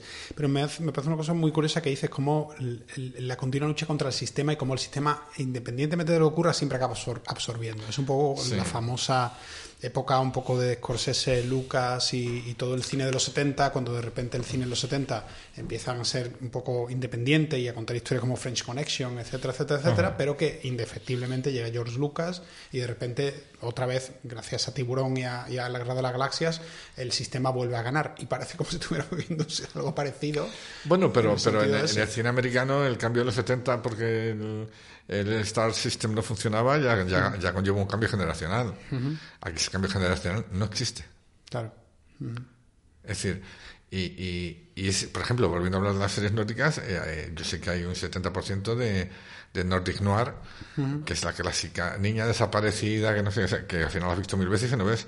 Yo no hablo. Si todo fuera obra maestra, eh, eh, o, sea, o sea, esto es como el oro. El, el- el oro funciona porque hay poco. Si lo que hubiera poco fuera mierda, lo que sería caro sería la mierda. No sé si me entiendes, pero yo no estoy hablando de que todo sea genial. Yo estoy hablando de que hay una línea en la que el creador. eh, yo cuando veo It's a Sin, eh, eh, vamos, es decir, m- m- se me resquebraja el alma. O Years and Years, no sé si me entiendes. Entonces, claro, dices. Entonces, eh, ese, esa es la voz de un creador. Y yo creo que uno hace series y el público quiere ver series, aparte de que tiene que existir eh, el entretenimiento, da, da, da, da. pero es que Josh Whedon, aparte de la mala fama que tenga o lo que mal que le vaya, eh, joder, que Buffy Vampiros es mejor que muchas series que están intentando ser interesantes ahora a nivel adulto. Porque era un serión, no sé si me pueden hablar de, de, de Firefly, eh, creo que se llamaba así. Eh, lo que te quiero decir es que también influye mucho eh, ¿por qué Line of Duty tiene una audiencia del 52%? Y lo ves 12 millones en, en- en vivo. Pues porque ese señor ha creado un código a su manera y se lo han dejado crear y, y que al principio dudaban de él. Un señor que además creyó en un proyecto en el cual era tanta la crítica a la corrupción policial que es la primera serie a la que Scotland Yard no le cedió ni coches ni uniformes. No sabía eso. Y ahí está, ¿me entiendes? Es decir, eh, ¿por qué los nórdicos hacen eso? Porque en la televisión danesa hay una cláusula eh, para sus grandes obras anuales eh, que son fenómenos sociales. Es todo el mundo se sienta en casa todavía, ¿no? que eso aquí ya pasa, a ver la serie danesa, en la cual el creador hay una cláusula en la que dice que está obligado a que su serie ayude a entender al, al ciudadano danés el mundo en el que vive, y, o sea, el entorno y el por qué. Es decir, hay una actitud, a me dan esa cláusula me desmayo, ¿me entiendes? No, o sea, me parece alucinante que exista algo así, que esté, digamos, escrito de alguna forma. Sí, sí, sí, está obligado a no perder la conciencia de la realidad ni el espectador que se define. Es decir, no es una cuestión de target de cuanto más mejor, es una cuestión de inteligencia. Entonces tú así ves eh, Borgen, Tú ves eh, Bron Broen, ves Forbidersen, que todo el mundo se, sabe que existe de Killing, pero es que hay una original danesa que es claro. eh, tú ves eh, Midnight Soul, o tú ves eh, primer, eh, primer, Ministro, o ves todas las que te acabo de citar, y todas, verdaderamente, tú las empiezas a analizar. O sea, de hecho, 21 de julio, la última sobre todo, pero todas estas que te he dicho que son a veces thrillers, que tienen por debajo una narrativa, una capa de narrativa, yo creo que están hablando de un concepto eh, nórdico de autocrítica, de no somos tan perfectos, nos hemos querido el ombligo del mundo, nos hemos querido las sociedades perfectas. En el 22 de julio, que es la, el atentado de Utoya, la cabecera es un informativo que se repite cada capítulo.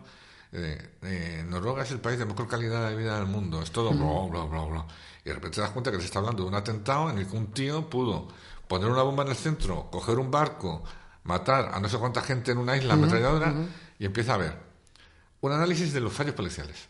Un análisis de cómo se quiere quitar la sanidad pública y cómo fue esencial ese día. Un análisis, ojo, análisis, te digo como cuando ves la Biblia de The Wire, que parece un estudio, un informe sociológico, pero luego ves The Wire y es un serión. ¿Sabes me entiendes? Tú ves The Wire, es eh, el juzgado, el y el malo, la educación, el, el, ayuntamiento. Y dices, bueno, este tío ha hecho una una tesis doctoral para sociología, no es una serie. No, no, ha hecho una serie. y, en, y en esta que te digo,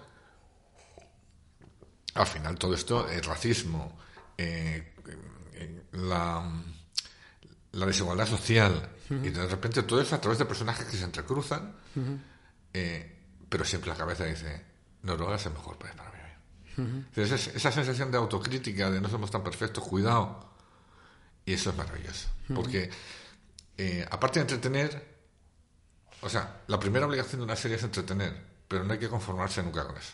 Mm, mira, esa frase me parece muy interesante. Claro, entonces, eh, no, no me, oye, yo he crecido viendo todas las de vampiros y las de no sé qué y tal y cual, pero hay series, hay cosas de vampiros que vas, es decir, eh, como cuando ves The Rock Horror Show, interactúas, interactúas con la película. Por supuesto, hay grandes fiestas pero no hay gran cine. No, es que yo creo que llega un momento en que, o sea, cuando decimos eso que todas las historias han sido ya contadas de alguna forma u otra, digamos, la cultura cinematográfica, que bueno, ya más de ciento y pico años, supongo ahora mismo ya no, no se las cuentas un poco de los hermanos Lumière, pero es cierto que, que sí, yo como espectador, igual que tú, hemos visto tanto, tanto, tanto, que llega un punto de hartazgo de decirnos que ya lo he visto, de alguna forma. Y me pasa lo mismo, lo, mismo, lo decía, lo digo aquí de nuevo con el cine coreano, que es como que yo me he enganchado una droga ya tan dura que solamente ya la, la super droga me hace efecto. Entonces me pasa eso con determinadas series también, que tiene que ser algo realmente original, realmente potente, realmente... Y me interesa justo lo que tú dices, los, los, algo que tenga una profundidad y una originalidad fuera de lo común. Ver algo que me, que me remite a lo que ya he visto mm, no me, no Sí, pero por ejemplo, en, en, Umbrella Academy, de una manera diferente, hay líneas en un momento que apuntan a situaciones de humanidad. Yo no estoy hablando de información política ni de tal, hablo de humanidad, de personajes con, con, crisis, con convicciones, con alegrías, con emociones, que eso eso siempre nos ha educado. Yo la primera película que vi en mi vida, porque mi, mi, mi, tía, que era mi madrina, fue Mary Poppins y las minas del Rey Salomón. Yo, evidentemente, el tío que hizo eh, las dos películas no estaba intentando fomentar que yo surgiera guionista, ni Ross Serling. Pero yo vi ahí emociones que me ayudaban a pensar. Entonces, cuando de repente tú haces todo muy eh, algoritmizado, al final no es un problema, es que no es un problema de qué tema tratas. Claro, es que ese es el problema. que una máquina no, no puede un poco desmenuzar el alma humana. Eh, claro, no es un. O sea, que a mí me puedes hablar de, de, eh, una sitcom, pero claro, yo veo Fresher y me ha educado. Riéndome. Claro. Entonces, no, hablo de que te que hacer obras sesudas, de un atentado, un Utoya. No, no Hablo de que cuando se trabaja desde las emociones, hagas lo que sea, estás haciendo mucho más que entretener. Porque estás escarbando en ti y estás proyectando fuera. Y cuando lo consigues, la obra que haces es un espejo en el que se ve el público. Y muchas veces la sociedad. Y si sale feo, que se vea fea. Claro. No que siempre salgan guapos. No, sin duda. Entonces ese para mí es el matiz que, que, solo puede darse cuando el storyteller toma el poder de, con todas las limitaciones de producción, de tal, de la narración, porque es como cuando tú escribes una novela y vas directo al lector, cuando tú creas una serie y vas a tu espectador. Eh, y eso creo que eh, la industria ahora mismo eh, se está llenando de intermediarios cuando lo que necesitamos es, les necesitamos a ellos, a los productores con talento. Muchas veces, la, la eh, muchas veces veo eh, como... Eh, hay una serie que está haciendo TTV, que es una página digital de información de televisión, que está muy bien. Y de repente siempre hay, un, hay, una especie de serie interna de la página digital que es ¿qué buscan los compradores? Entonces, claro, a mí me da ganas de escribirles diciendo, por favor, diles ¿Qué encuentran los emprendedores? Claro. Porque a base de, servir este tema y de querer servir y competir al público de la cadena al lado, etcétera, nos damos cuenta que salvo excepciones concretas, que suelen ser reboots porque emocionalmente apelan a la nostalgia y hay mucha gente que vuelve a verlas, lo que más se ve en este país ahora mismo es una serie turca que cuenta una historia que ya se hizo en Corea o en México, no sé qué, que a su vez está... Entonces me decir, oye, ¿y qué importa si ve público? No, hombre, no. Eh, es decir, yo creo que cuando tú en una biblioteca pones, bueno, o sea, si tú estudias en NGB y lees a Galdós, pues hombre, eh, saldrás más culto que si te obligan a leer a Pablo Coelho. No sé si me entiendes. Entonces, claro, es un punto de ese, que, a mí me preocupa. que Yo no critico que alguien tenga éxito, le felicito, pero que cuando todo se ha convertido en industria por industria y en si esto funciona, vamos a multiplicarlo por 10 y no importa la voz del creador, etcétera, etcétera, etcétera, pues en apenas 20 años, 10, la gente se ha olvidado en la industria de que estamos donde estamos gracias a creadores como los que hicieron las grandes series de HBO, las grandes series de la BBC, mm. cómo aprendieron de ellos los nórdicos. Y si no se vuelve a ese punto tal, eh, yo lo tengo muy claro. Eh, se dice que, que, esto es una gran burbuja que va a estallar por abundancia. Mm. No, va a estallar por falta de calidad. Claro, que la gente se cansará de las series, se cansará de... ¿Cómo se cansó en su día en España cuando empezarán a ver una más de hospitales, una más de tal, una más de chachas andaluzas, y se empezó a piratear hasta que llegaron las plataformas. Claro. Cuando esa, esa eh, ese mecanismo creativo se vuelva a repetir y a repetir con insistencia aquello que funciona, yo soy un loco de los superhéroes. yo, ahora veo a veces series de superhéroes y ya de repente paso. No, no, directamente. Yo solo The Voice es la única que veo porque es la, versión postmoderna de los superhéroes. Pero de todas formas, hay algo muy interesante, yo no lo había reflexionado hasta ahora y me encanta que, vengas un poco a ponerlo sobre la mesa, que claro, que, que en el caso del algoritmo de las series este absurdo, es algo tan sencillo como coger y decir que, que supuestamente es como tratar de pasar el alma por un ordenador y que el ordenador te haga una interpretación de eso.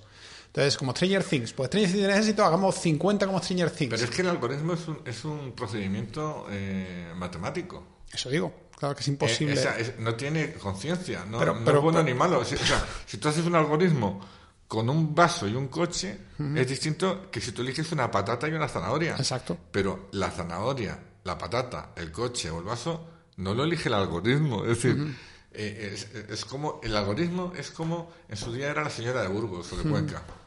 Pero que, que lo que me parece curioso todo esto es que la industria de contar historias, llámale cinematográfica, llámale televisiva, llámale lo que sea, ha estado toda su puta historia. Siempre hemos dicho es que nadie sabe nada en esta industria. O sea, el truco es que nadie sabe absolutamente nada de lo que va a funcionar. Yo he ido a ejecutivos decirme y a productores decirme yo sé lo que quiere mi público. Entonces yo, claro, yo, yo, yo joder, qué suerte, ¿no, tío? es decir, porque, claro, es que es impresionante. O sea, eso no lo sabe nadie. Bueno, como nadie sabe nada, lo que me parece curioso es que sigan insistiendo en como decodificar eso y pensar, no, no, es que sí lo saben, en el fondo sabemos, ¿sabes? Y en este caso el último intento es ese, es como es que a través de Netflix y de los algoritmos vamos a saber qué es lo que realmente la gente quiere ver. Yo, yo no estoy diciendo esto, lo digo queridos oyentes, no estoy diciendo esto como, ah, es que quiero que cojan mis series como yo quiero hacerlas, no olvidados, como si no hago ni una puta serie más en mi vida. Así, lo, digo, así lo digo de claro. Yo lo digo como espectador de series. Y lo digo como analista, que fui en su día de la historia del arte y lo soy ahora de la historia de la televisión. Punto. Es decir, que la gente no busque tres pies al gato de lo que estoy diciendo. Es que no, no hablo de. No es una queja personal. Si yo, afortunadamente, eh, el que le guste mi estilo que me llame, el que no, no. Yo siempre digo que no puedes llamar, si quieres un Armani, no puedes llamar a un Versace, y si quieres un Versace, no puedes llamar a un Purificación García, y si quieres un Adolfo Domínguez, no puedes llamar a Zara. Pero que aquí llamas a Versace para que te haga un Zara. Y eso es un, problema, ¿no? Entonces, no, no hay ni una sola sílaba de queja por, por mi parte. Yo ya he conseguido, eh, y lo único que me da pena es no haberlo compartido con mi hermano Pablo, diez veces más de lo que yo hubiera soñado conseguir siendo guionista.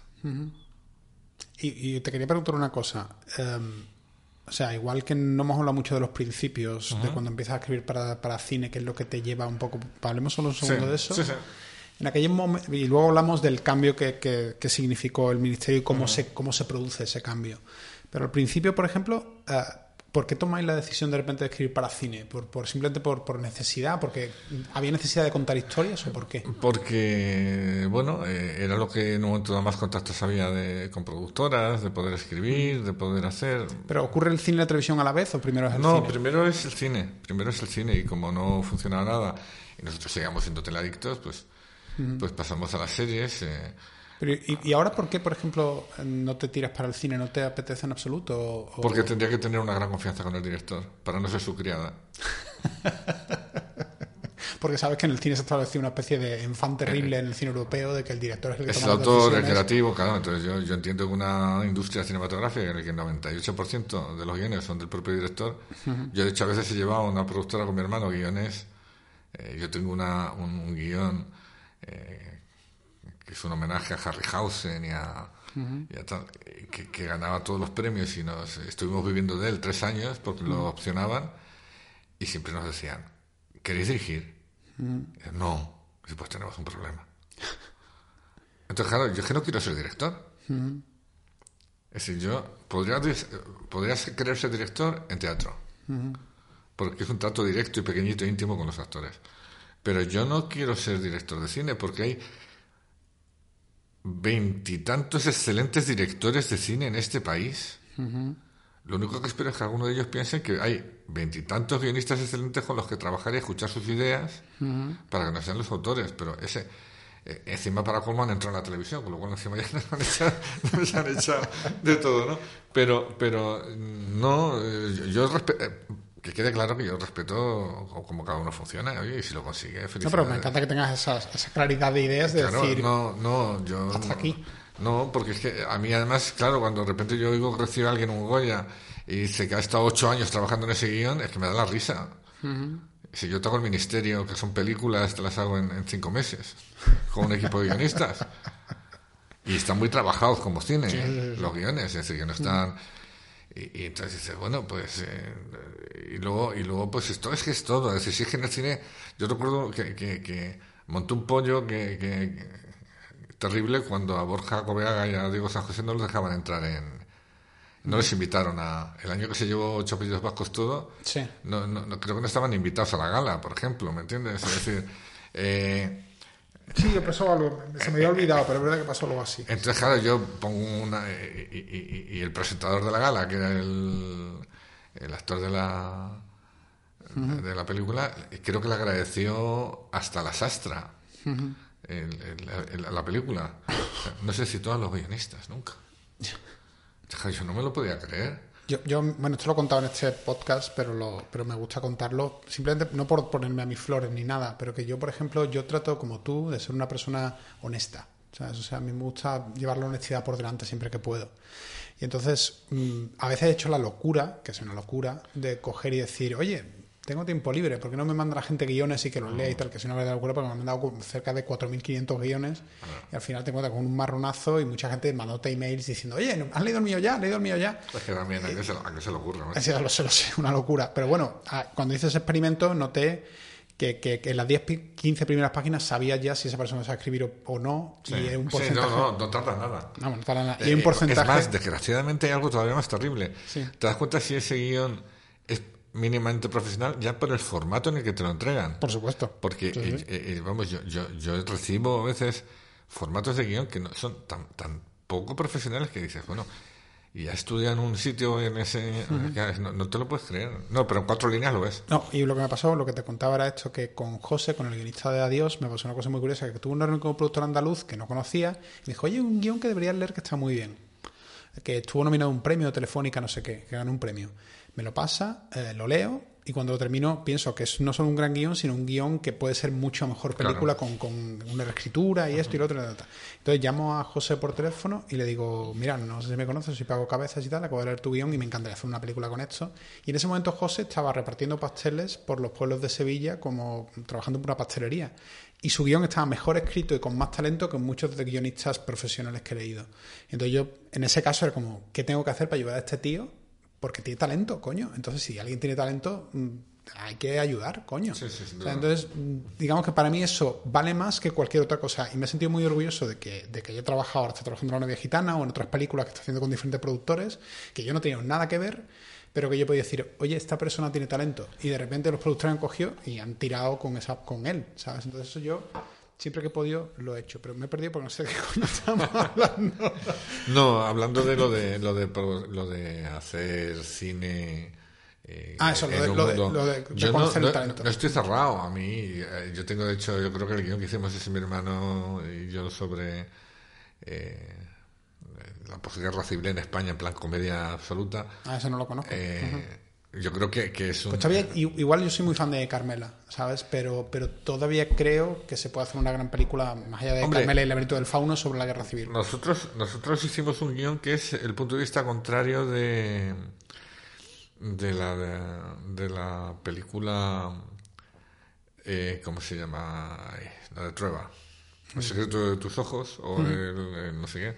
No, ah, bueno, la niña de tus La ojos. niña de tus ojos. El secreto es la de La Campana. ni- sí, la niña de tus ojos, que yo conocí el guion de Carlos López y Manuel Ángel Egea cuando se llevó el premio del ministerio eh, años antes de que llegara a manos de Trueba. Y era mejor todavía el guion original. O sea, no mejor, era infinitamente mejor el guion original. Porque es que Carlos López es de mi barrio. Era de mi grupo de teatro del colegio. Fue un guionista estupendo. Y, y Manuel Ángel hice varias cosas con él en, eh, como guion. Y, y yo no era guionista, ¿eh? estaba trabajando en, en prensa y de repente dice, digo, déjamelo leer. Y bueno, dije, ¿qué le- qué? O sea, es de lo- probablemente es de los guiones, el de La niña de tus ojos, de Carlos López y Manuel Ángel Egea, insisto, no el original, aparte de que luego la película sea de, de Trueba, es el, el guion que probablemente junto con, con mi vicio por ver series y ver cine, que veía todo, eh, me, me animó a ser guionista. Ah, ¿en serio? Sí, sí, sí, sí. El guion original de... Lo entonces, digo, bien, venía de lejos, entonces, Sí, supongo, sí, de medio sí. de los 90, supongo. Sí, sí, sí, sí. Lo, lo digo porque luego ha habido un juicio que si la han hecho una segunda parte a tus ojos y no les han incluido a ellos como No guionistas, sabía. que ha perdido el juicio los guionistas. Y, y me acuerdo que Antonio Resines se me ofendió y otra mucha gente se me ofendió porque yo me puse y yo dije, parte tío, de los guionistas. y yo dije, tío, no es que me pueda guionista, es que yo leí el guion antes de que os llegara. No podéis decir que esa idea la habéis cambiado ni, ni es vuestra idea, es que yo lo leí. Y le dije, de hecho, y ojalá hubieras hecho aquel guion. Porque yo le tengo un gran respeto a, al gran guionista de la historia del cine español. Pero yo creo que cuando se separaba de Berlanga o de Ferreri no, no era tan buen guionista. Con lo cual también eh, ahí hablamos de la importancia del director en relación con, el, con el director. Y sobre todo porque tengo mucho que criticar, pese a su talento, etcétera, etcétera, eh, porque yo creo que es un símbolo de cómo un guionista con mucho talento no ha ayudado nunca al mundo del guion. Porque yo conocía que lo difícil era escribir una novela, que el guion era una tontería. ¿no?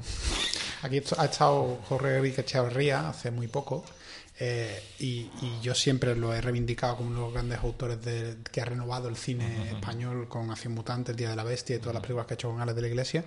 Y esto no lo he dicho nunca, pero y en mi opinión personal, y Alex se puede enfadar conmigo si quiere, aunque nos conocemos más o menos de cruzarnos y tal, y me cae súper bien y es un genio, lógicamente.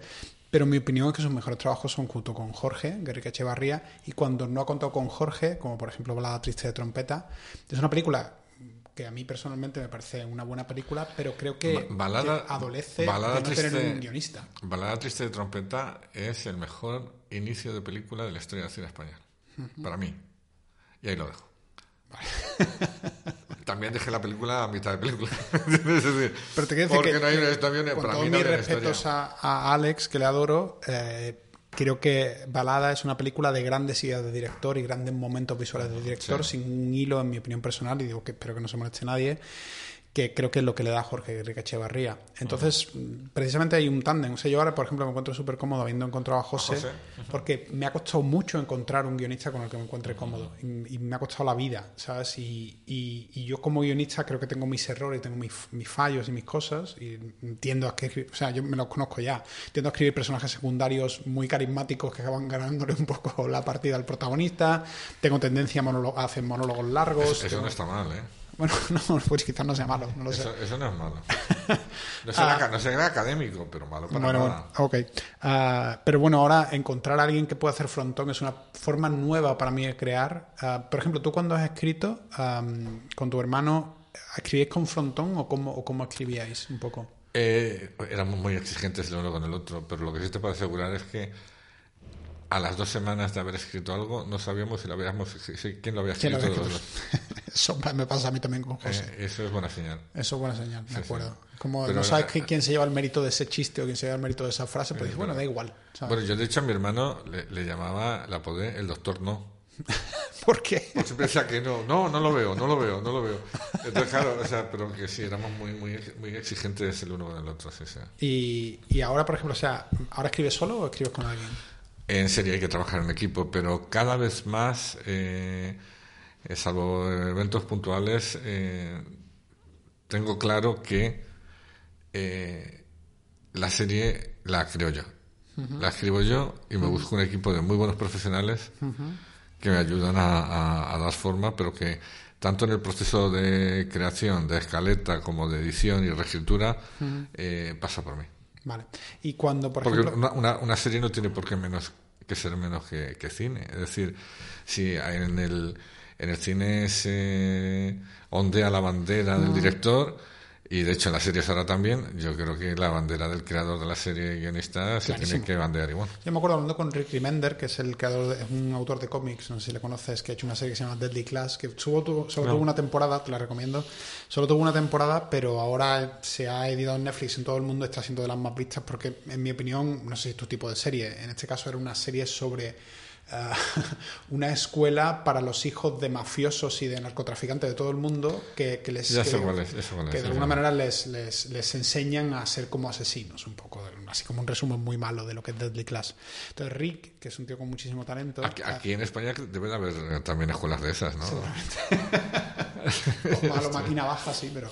Um, y eso, Rick, me, me acuerdo que el capítulo 4, no sé qué capítulo decía yo, estaba escrito por otra persona, y hasta que no él le hizo la pasada a él, él no se quedaba tranquilo. ¿sabes? Y decía, bueno, es que no me importa que no esté mi nombre en la portada, pero es que yo realmente tengo que darle un poco la tonalidad, que no lo veo de otra manera. Eh, pero de todos modos te digo una cosa, si eh, hay guionistas que son maravillosos eh, por cómo cumplen y, dan esplendor a lo que les das, y hay guionistas que te das cuenta que en un momento dado lo que te da ya vale y que no tienes ni que tocarlo. Y hay que, y hay que, y, hay que reconocer ese valor, es decir, no por mucho que trabajes en un sistema así, tienen que ser tu frontón te tiene que sacar los colores. A mí no me gusta trabajar con gente. Eh, o sea, primero se plantea la regla del juego. Yo siempre una serie hago el capítulo 1 porque yo no puedo exigir a otros si antes no he demostrado lo que les exijo que lo sé hacer. Y, yo creo que, pero luego eh, a mí me encanta que, la gente eh, tenga puntos de vista distintos. Yo siempre que hago un equipo procuro hacerlo de, aparte de mi gente de confianza, equipos pequeños, pero que sean siempre intergénero e intergeneracional. Porque siempre quiero ver a alguien joven que ve la vida de un punto de vista que yo ya ni conozco.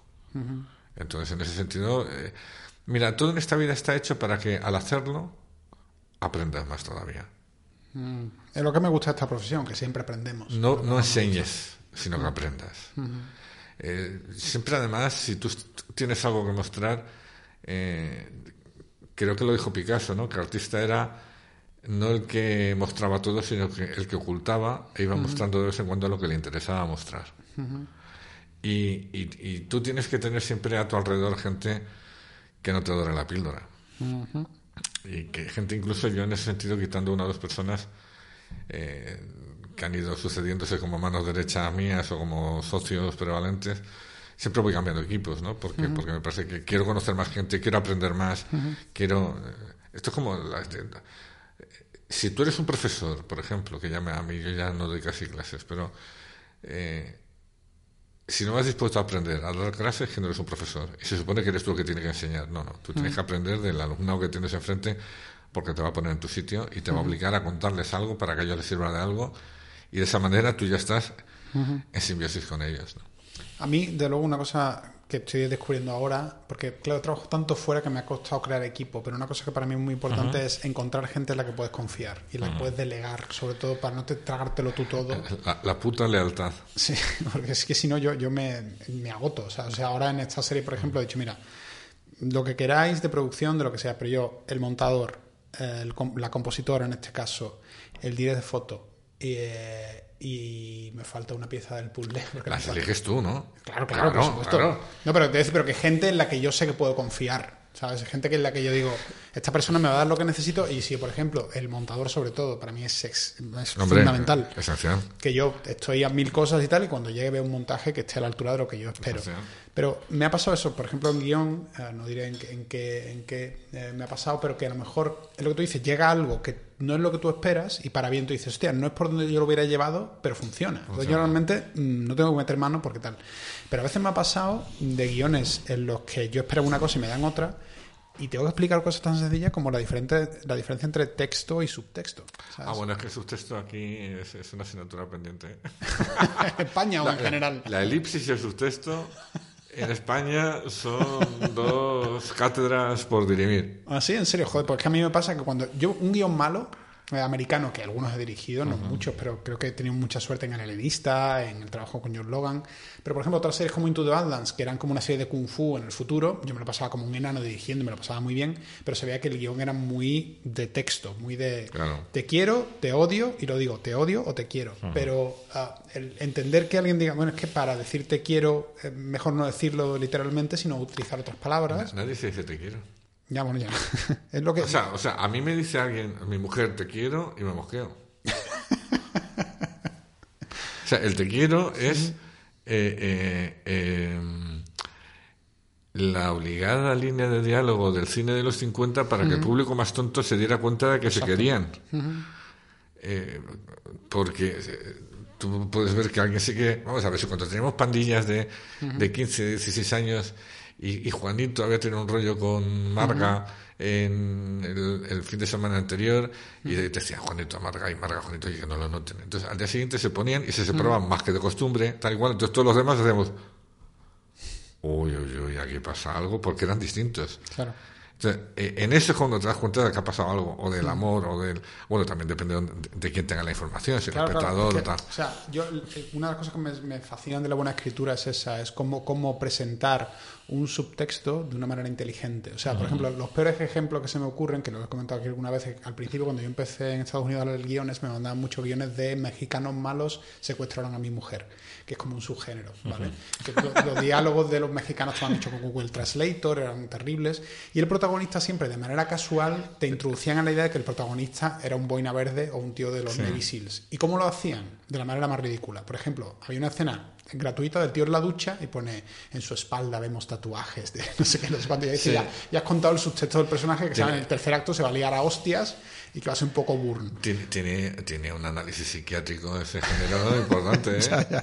Entonces, yo siempre decía, tío, no hay una manera más original de presentar que el personaje tiene un pasado como soldado. Que e incluso en su texto decir que en realidad su mujer se lió con un mexicano, la hizo más feliz y él cree que la secuestró, y él cree que la secuestró, y que eso es lo que ha pasado. Y para y para eh, que te muy bien para esa, película para superar esa afrenta se, ha hecho que su género mata a un montón de gente y al final es mexicano pero, pero si tu mujer es feliz aquí la mujer no no si estamos bien no tienes por qué venir a, claro, el, origen, el, origen, parte de ahí el género viene del cabreo de alguien que le pasó y no lo quiero asumir ni asimilar pero bueno hay, hay una hay una escena que me encanta una película de Jonathan Demme que yo soy muy fan de Jonathan sí, Demme. fantástico. Fantástico. O sea El silencio de los corderos es una película que yo la vi y, y, salí o sea salí impactado porque es lo que yo quería hacer. O sea era una cosa que me dejó y mira que tenía 12 años bueno y la, la otra eh, una de mis favoritas suyas es la de la de Ray Liotta, eh, Algo Salvaje. Algo Salvaje, a mí, me impactó.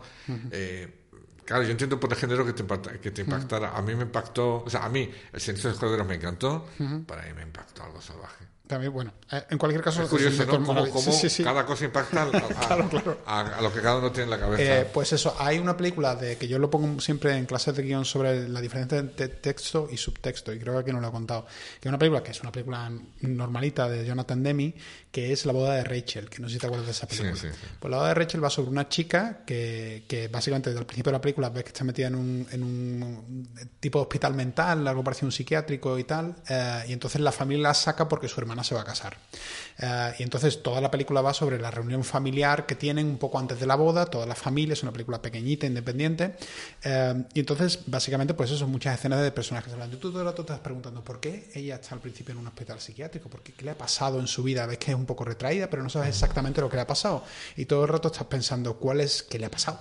Entonces llega una escena, que no sé si te acordarás, me, fascinó esa escena en la que acaban de hacer una comida toda la familia, está el padre de la, el padre de Rachel, que es el padre de la novia, el novio que se va a casar, y entonces acaban de terminar y como han hecho una gran comida como con 30 personas y de repente están colocando los platos en las lavavajillas. Y entonces tienen dos lavavajillas, estos americanos que tienen como las casas grandes, y entonces se ponen a colocar, el padre está colocando los platos en lavavajillas, el padre, el padre, el padre en uno y el novio que se va a casar en otro.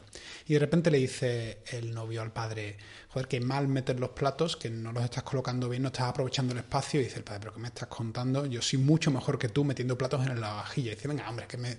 Bueno, pues vamos a hacer una competición, a ver quién mete mejor los platos en el lavavajillas. Y de repente se ponen a competir, la familia se pone como a aplaudir, tienen como un cronómetro y empiezan como a meter platos en el lavavajillas. Y el padre de Rachel es muy bueno metiendo platos en el lavavajillas y va muy rápido y los va colocando perfectamente, tanto que se le clavan los platos sucios y ya Rachel, como emocionada, empieza a abrir cajones y a darle platos al padre para que vaya colocando todavía en el espacio que le queda. Y de repente le pasa un plato y el padre se queda como congelado y empieza a llorar. Y es el plato de un niño, es el plato con la figura de Elmo.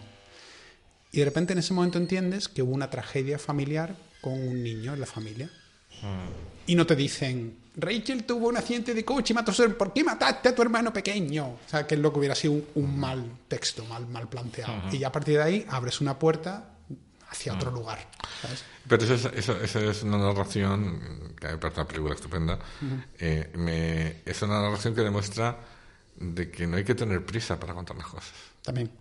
De que tú puedes tener un ritmo rápido desde el principio, pero ese, venga, tú te puedes hacer cómplice del espectador de mil maneras sin necesidad de considerarlo un estúpido. Es decir, tú le puedes de repente... Yo creo que el tema de cómo le vas dando la información al final es lo que, lo que la verdadera manera de, de jugar eh, el espectador y tú juntos. Claro.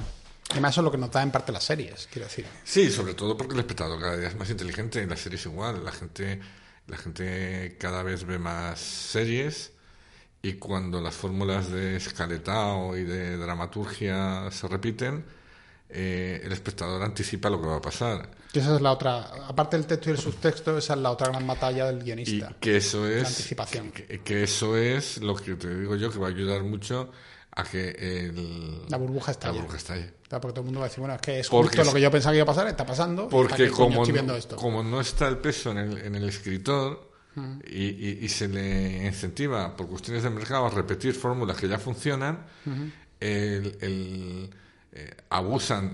Eso es lo que ha pasado siempre. Es decir, eh, eh, antes mil funciona una serie de médicos, mil películas de médicos. Hasta que al final la gente ya no quiere ver más médicos. Pero que más allá de eso, incluso quiero decir, como todo el mundo sabe, una de mis frases favoritas de escritura dramática, que la he dicho aquí muchas veces, y todavía tengo que recordar si es de William Goldman o de. No, recuerdo de quién es. seguro que es de William Goldman, si es buena. si es buena, seguro que es de William Goldman. Pues yo soy muy malo para estas cosas, pero es algo así. Dice que un guion es una serie de eh, secuencias eh, con conflictos, secuencias dramáticas que no están unidas por y, sino que están unidas por pero. Entonces, parece una mm. frase sencilla, pero el pero, que es la expectativa del espectador, es un tipo que se levanta por la mañana y va a trabajar, pero de repente una, banda de albanos kosovares le mete en el maletero de un coche y se lo, le secuestra y se lo lleva ese pero tiene que ser sorprendente, pero que a la vez sea emocionalmente, mm. que te llene emocionalmente como espectador y digas, hostia, me ha sorprendido, pero a la vez tiene sentido. Y no es como aparecen extraterrestres de repente y tacatá, que está fuera del tono del género. Mm. Y que tú vayas encadenando un pero, con otro pero, con otro pero, con otro pero. que es lo que hace muy bien el Ministerio del Tiempo, por cierto. Muchas gracias. hay, hay, hay, una comedia de seis capítulos inglesa que se llama The Romance que yo te recomiendo que veas en ese sentido. Porque me parece antológica.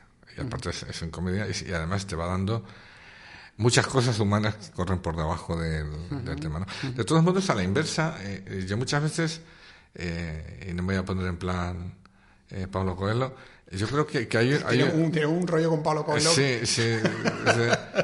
es, que, es que para mí es el símbolo de de la escritura de, centro comercial. De, hacia dónde va la cultura popular, ¿no? de cómo, eh, ojalá todos los bestsellers fueran de Stephen King, ¿entiendes? Entonces, el, em, que muchas veces lo digo ¿no? a la gente que empieza a que, eh, que, busca respuestas. Es algo muy de la Coge un proyecto y busca respuestas. Y, y, el proceso es al revés es hacer una galería de preguntas. Totalmente.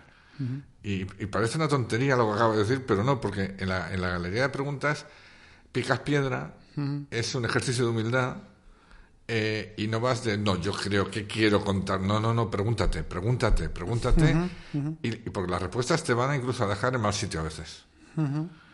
Pero pregúntate, no, no, no, no busques las respuestas, no, busca las preguntas para encontrar las respuestas. Y, en cuanto te saltas el proceso de las preguntas, ya ya ha caído en, el rinche. Sí, pero además el espectador de alguna forma necesita eso. Quiero decir, yo, por ejemplo, aunque es una, no sé si esta metáfora me sirve, pero por ejemplo, yo tengo una hija adolescente ahora de 13 años y, a veces hay momentos duros con, su adolescencia. No, lo dudo. ya, seguramente cuando escuche esto se reirá. un saludo. Y a veces, eh, cuando estoy hablando con mi, con mi mujer, intentamos un poco como. Y ella me dice que deberíamos de enseñarle esto y deberíamos, debería aprender esto. Y yo siempre le digo, bueno, pero es que esto, que tú me estás contando, que tú aprendiste con, con su edad, tiene que aprenderlo ella. Es que si ella no pasa por el dolor, no va a encontrar la solución. Nosotros realmente no aprendemos hasta que no tropezamos con la piedra una y otra vez. Entonces, como, como autores, le estamos al espectador no podemos decirle, es que en realidad la vida es esto, esto y esto. El espectador va a decir, ¿eh?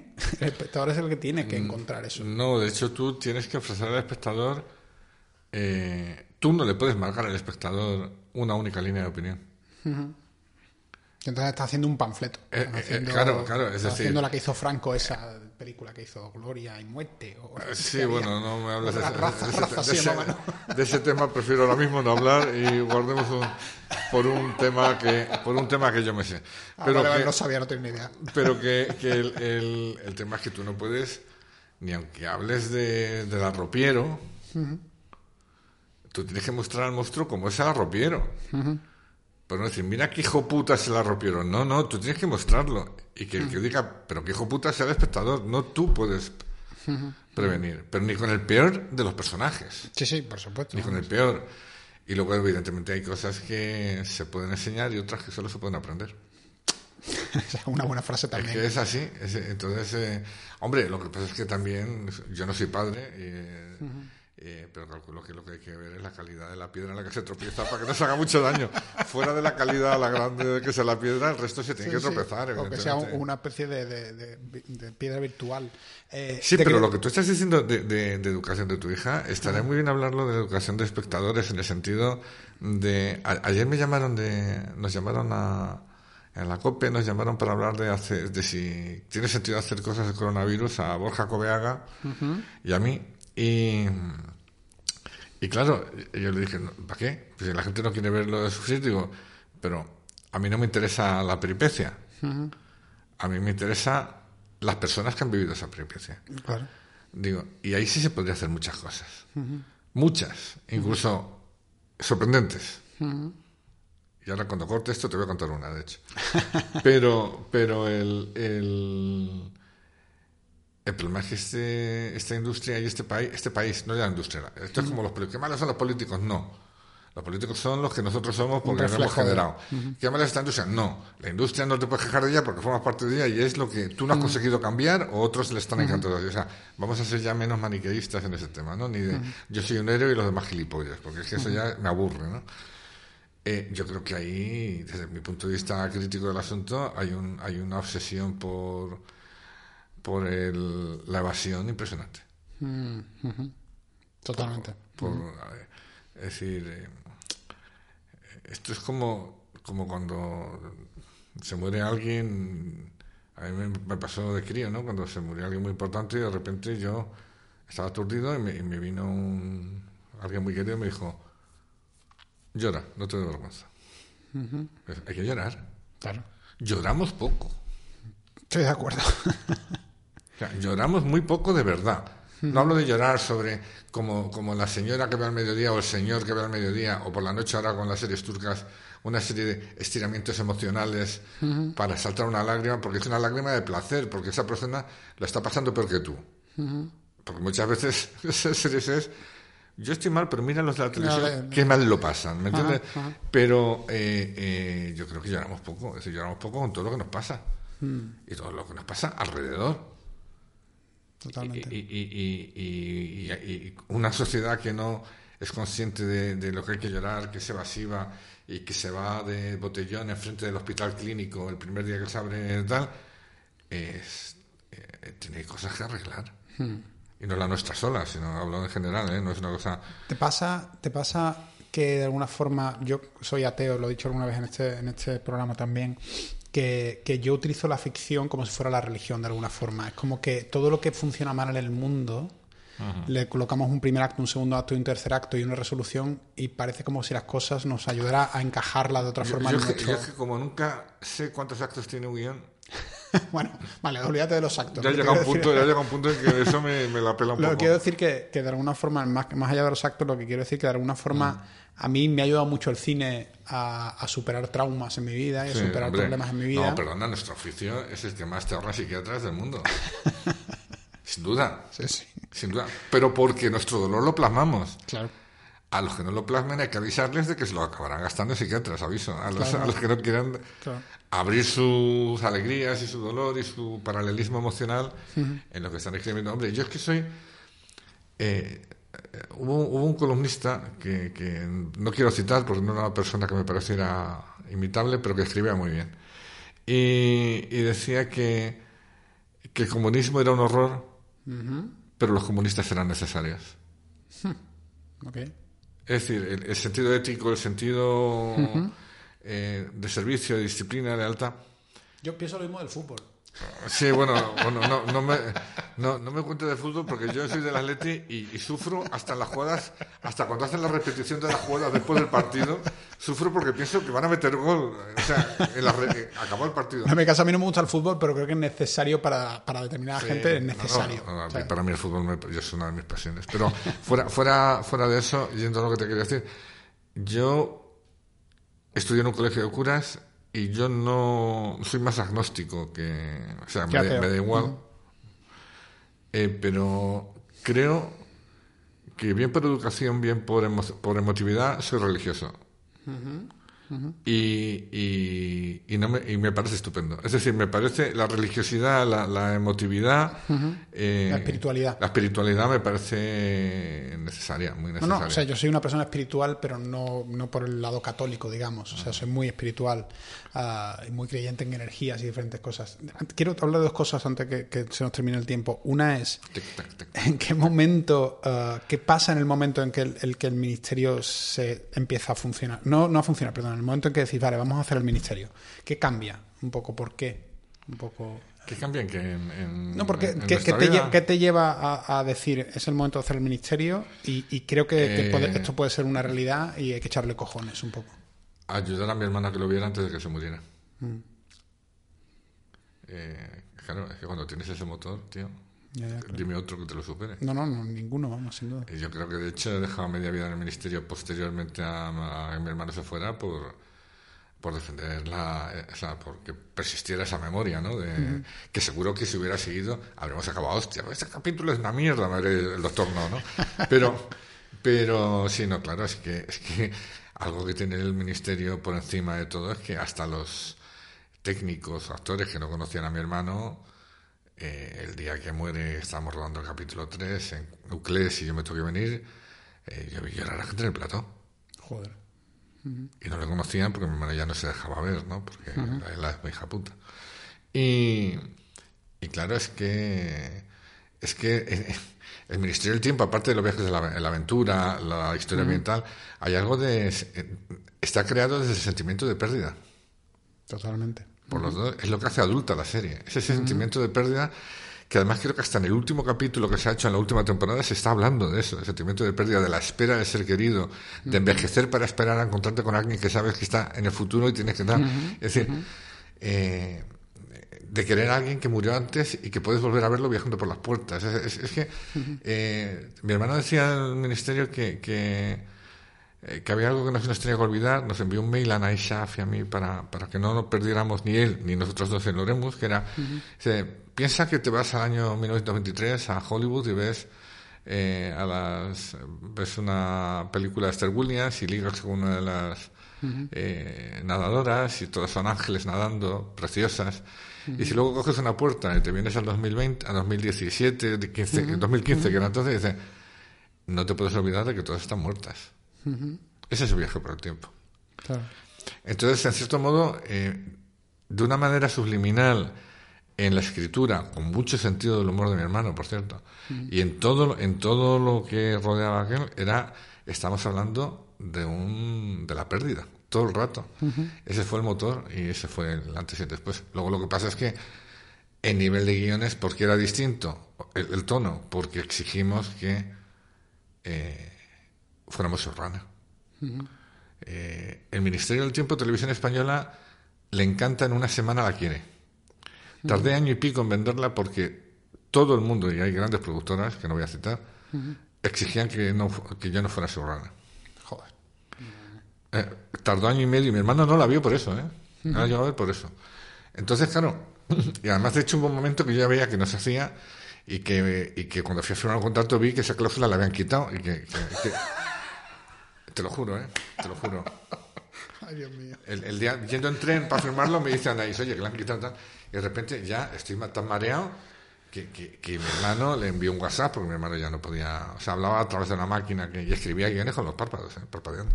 Joder. Y, y de repente le digo, Pablo, me rindo. No. eh, quieren hacerla, firmo y se hace, pero eh, no puedo ser showrunner. Y eso me lo estaba diciendo gente que decía que para viajar por el tiempo te tenías que poner un traje de neopreno, ¿eh? Cuidado. Eh, tiene, tiene cojones. Entonces, el, el, el, tema es que yo dije a mi hermano, lo he contado en alguna introducción de un libro de, de los del libro que se ha hecho de ministerios, que le dije, voy a firmar. Y mi hermano, eh, que te quedaba de no. y digo, tío, además le dije lo que más, lo más duro que le puedes decir a alguien que a quien quieres. Pablo, no te va a dar tiempo a verla. Y me dijo, no importa. Joder. O se hace bien o no se hace. Entonces dije, ok.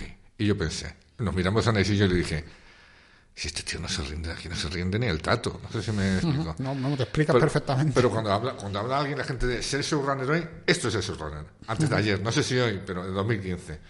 Y el que no lo quiera ver, que no lo vea. Pero yo tengo clavado en mi alma que mi hermano no pudo ver los dos o tres primeros capítulos del ministerio y mira que aguantó que, que, que esa enfermedad te lleva antes porque nadie entendía que yo pudiera ser productor ejecutivo de la serie que tal. Con lo cual, dimos el sello a, la, a la, serie y luego llegó Mark. Y Mark ya generó un tipo de producción que no tenía nada que ver con lo que se había hecho jamás en este país. Y ya la, la, conjunción, yo para mí siempre digo que, eh, espero que no se moleste cuando lo digo, que es el tercer Olivares, ¿no? No, seguro no se molesta, al contrario. Entonces, claro, y luego también la, la, impagable apoyo y ayuda y talento de, de Anay Schaff y Abigail Schaff, que también tuvieron mucho que, ver en el asunto. Pero hay, hay, un, hay un ejemplo que la gente dice, ¿para qué sirve ser runner, ser runner, no ser runner? Y voy a ser breve porque se nos acaba el tiempo. Yo recuerdo que cuando yo leí eh, eh, lo que me enviaba mi hermano, en el capítulo 3, no en el 2,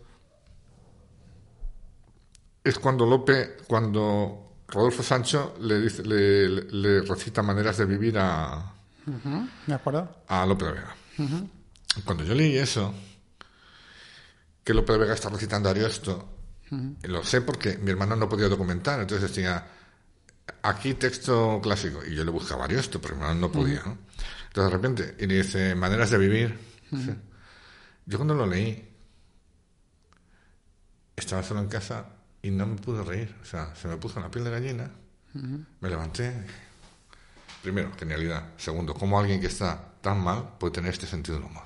Y me callé. Y llegó mi mujer y me dijo, no, nada, nada. Entonces mi mujer le di el guion y al día siguiente volví y entró a casa y me la encuentro de pie así. Y digo, que estás leyendo lo de mi hermano. dice, sí, es, es impresionante. Bueno, pasa el tiempo, empieza el rodaje y me llaman de producción y me dice, Oye, que lo de maneras de vivir de leño no se puede decir. ¿What? Y yo, ¿por qué? porque es muy caro. y yo, ¿pero por qué es muy caro? Si no es la canción, la está declamando. No, pero será caro. Digo, no, no será caro. Mira a ver lo que es o no es. Bueno, pero podías inventarte tú el poema. Digo, perdona, es la definición de la serie. Un tío de, de Carabanchel contándole una de leño en el siglo de oro a Lope de Vega que es la cultura del tío de Carabanchel contra la cultura del siglo de oro. Entonces ya le dije, digo, dime lo que cuesta y lo pago yo. Ahí también he llegado yo a veces. Y dijo, no, total, total. Metí a Javier Carrillo, que es mi abogado y experto en estos temas. ¿Sabes lo que nos costó? 600 euros. Joder, madre mía. Si yo no soy showrunner, eso no se hace. Esa historia, esa secuencia que para mí es antológica a nivel de la historia de la televisión española, no se hubiera hecho nunca. Mm. Y la gente espero que así lo entienda. No, no, lo, entiende, me lo ha explicado muy, muy bien. Joder, además que esta parte nos ha quedado, te ha quedado tan bonita que, creo que es un final muy bonito. Me quedan cuatro cosas por preguntarte, pero te preguntaré la próxima que vuelvas aquí. Pues cuando quieras. y, y, bueno, lo último, tontería. Eh, ¿Me puedes contar que si estás en algo ahora o, ahora mismo estás tomándote un pequeño break? No, estoy escribiendo más que nunca. Porque como me siento... Eh, es decir, yo he estado tres años en una gran empresa, he hecho, he producido Malaca, de la que estoy orgullosísimo. Sí, se lo dije a Mark, que vamos, lo que más me ha jodido en la vida de Malaca ha sido que no haya una segunda temporada para no poder dirigir yo. A, a, nosotros también, y de hecho, las formas en las que de repente eh, se informa de empresa a empresa y a unos creadores jóvenes como Corpas y Pinazo y a mí como productor ejecutivo que vio esa serie pues yo les estaba, estaba dando clase en las GAE cuando vi esa serie y la cojo, a mí me ofendió bastante, me parece una serie que, que es distinta a todo lo que se ha hecho en este país. Sí, totalmente de acuerdo. Entonces, yo estoy muy orgulloso de haberla localizado, de haberla escogido, porque yo no escribí más que una escena, ¿eh? editaba, escribía todo. Perdón, yo ni editaba, yo escribía, les pasaba las notas, porque los creadores eran ellos, yo no podía suplantarlos. Eh, eh, y eran buenos, pues para adelante. Pero me pareció terrible. Pero esto te lo estaba diciendo por algo de... De que ahora Ah, sí, sí, más que de, nunca. de que ahora, bueno, yo he hecho ahí, mientras estuve en Globo, hice al mismo tiempo Atrapa un ladrón, que era la estación de Hitchcock, esta versión que hice en, Ah, no en. Vaya- en Viacom. Luego hice Malaca y luego hice Ministerio del Tiempo en la última temporada. Eh, pero ahora que soy en cierto modo freelance, aunque tengo eh, Lazos. a lazos y acuerdos con, con la empresa en la que he estado, eh, tengo mucha necesidad de, de escribir y de contar historias, eh, como dijimos Pablo y yo en su día con el Ministerio, aunque no se vendan. No, que esas son las mejores historias, las que salen por necesidad y no por No, vender por- o no- por... no porque te hacen un briefing de decir, oye, me quiero algo así, ¿no? Es decir, no, aunque no se vendan, yo estoy muy... eh, y hay varias cosas que si salen serán sorprendentes. pero, pero sí, sí, estoy ahora mismo mucho más activo y feliz en ese sentido creativo que nunca. Qué bien, me alegro muchísimo, vamos sabiendo todo, todo el recorrido y yo estoy en un lugar muy parecido al tuyo, en el que, en el que la gente me dice, ¿qué quieres hacer? Y digo, espérate que no, no tengo tiempo para pensarlo, Claro. pero, pero estoy en ello y que, y que creo que desde ahí las verdaderas historias son las que salen de dentro, ¿sabes? Son las que realmente merecen la pena ser contadas, creo. Es que, hombre, eh, lo- luego está lo difícil que es vender las cosas, sobre todo si eso tiene esa visión particular en los tiempos que corren. Pero yo soy feliz. Esto es como el chiste aquel de que un tío jugando al póker y dice, oye, ¿por qué juegas siempre al póker? Y si nunca ganas. Y dice el otro, joder, que ganar debe ser la hostia, ¿no? Eso ya sería, eso ya sería, la- o sea, con- si esto está bien, eso ya sería el sí. cupón, ¿no? Y, y, y luego también, bueno, en cierto modo, al final te vas olvidando de lo que para mí define eh, en realidad el oficio de guionista que yo conozco, ¿no? Y no me quejo de cómo me ha ido, que es que siempre digo que es un que es como un chiste de Eugenio, ¿no? Que es un tío que le cuenta a otro amigo que que fue el fin de semana al hipódromo y le dice el otro, ¿y qué tal? ¿Qué tal te fue? Dice, bien, bien, las carreras estaban muy bien. Dice, lo único que pasó así, me pasó una cosa muy rara. Dice, cuenta, cuenta. Dice, pues joder, me estaba meando. Fui al servicio y entonces, eh, por allí, entro en una caja, entro, no, no encuentro el, el interruptor y de repente se abre la parte de arriba y, se me monta un tío encima. dice, dice, y se abre la compuerta y empieza a ver caballos. Y dice otro, joder, tío, ¿y ¿qué hiciste? Dice, lo que pude, quedé cuarto. Ese es el trabajo de guionista en general. Es así. Me parece un broche de oro para, para, para el programa de hoy. Bueno, pues nada, un abrazo muy grande y cuídate mucho. Otro para ti.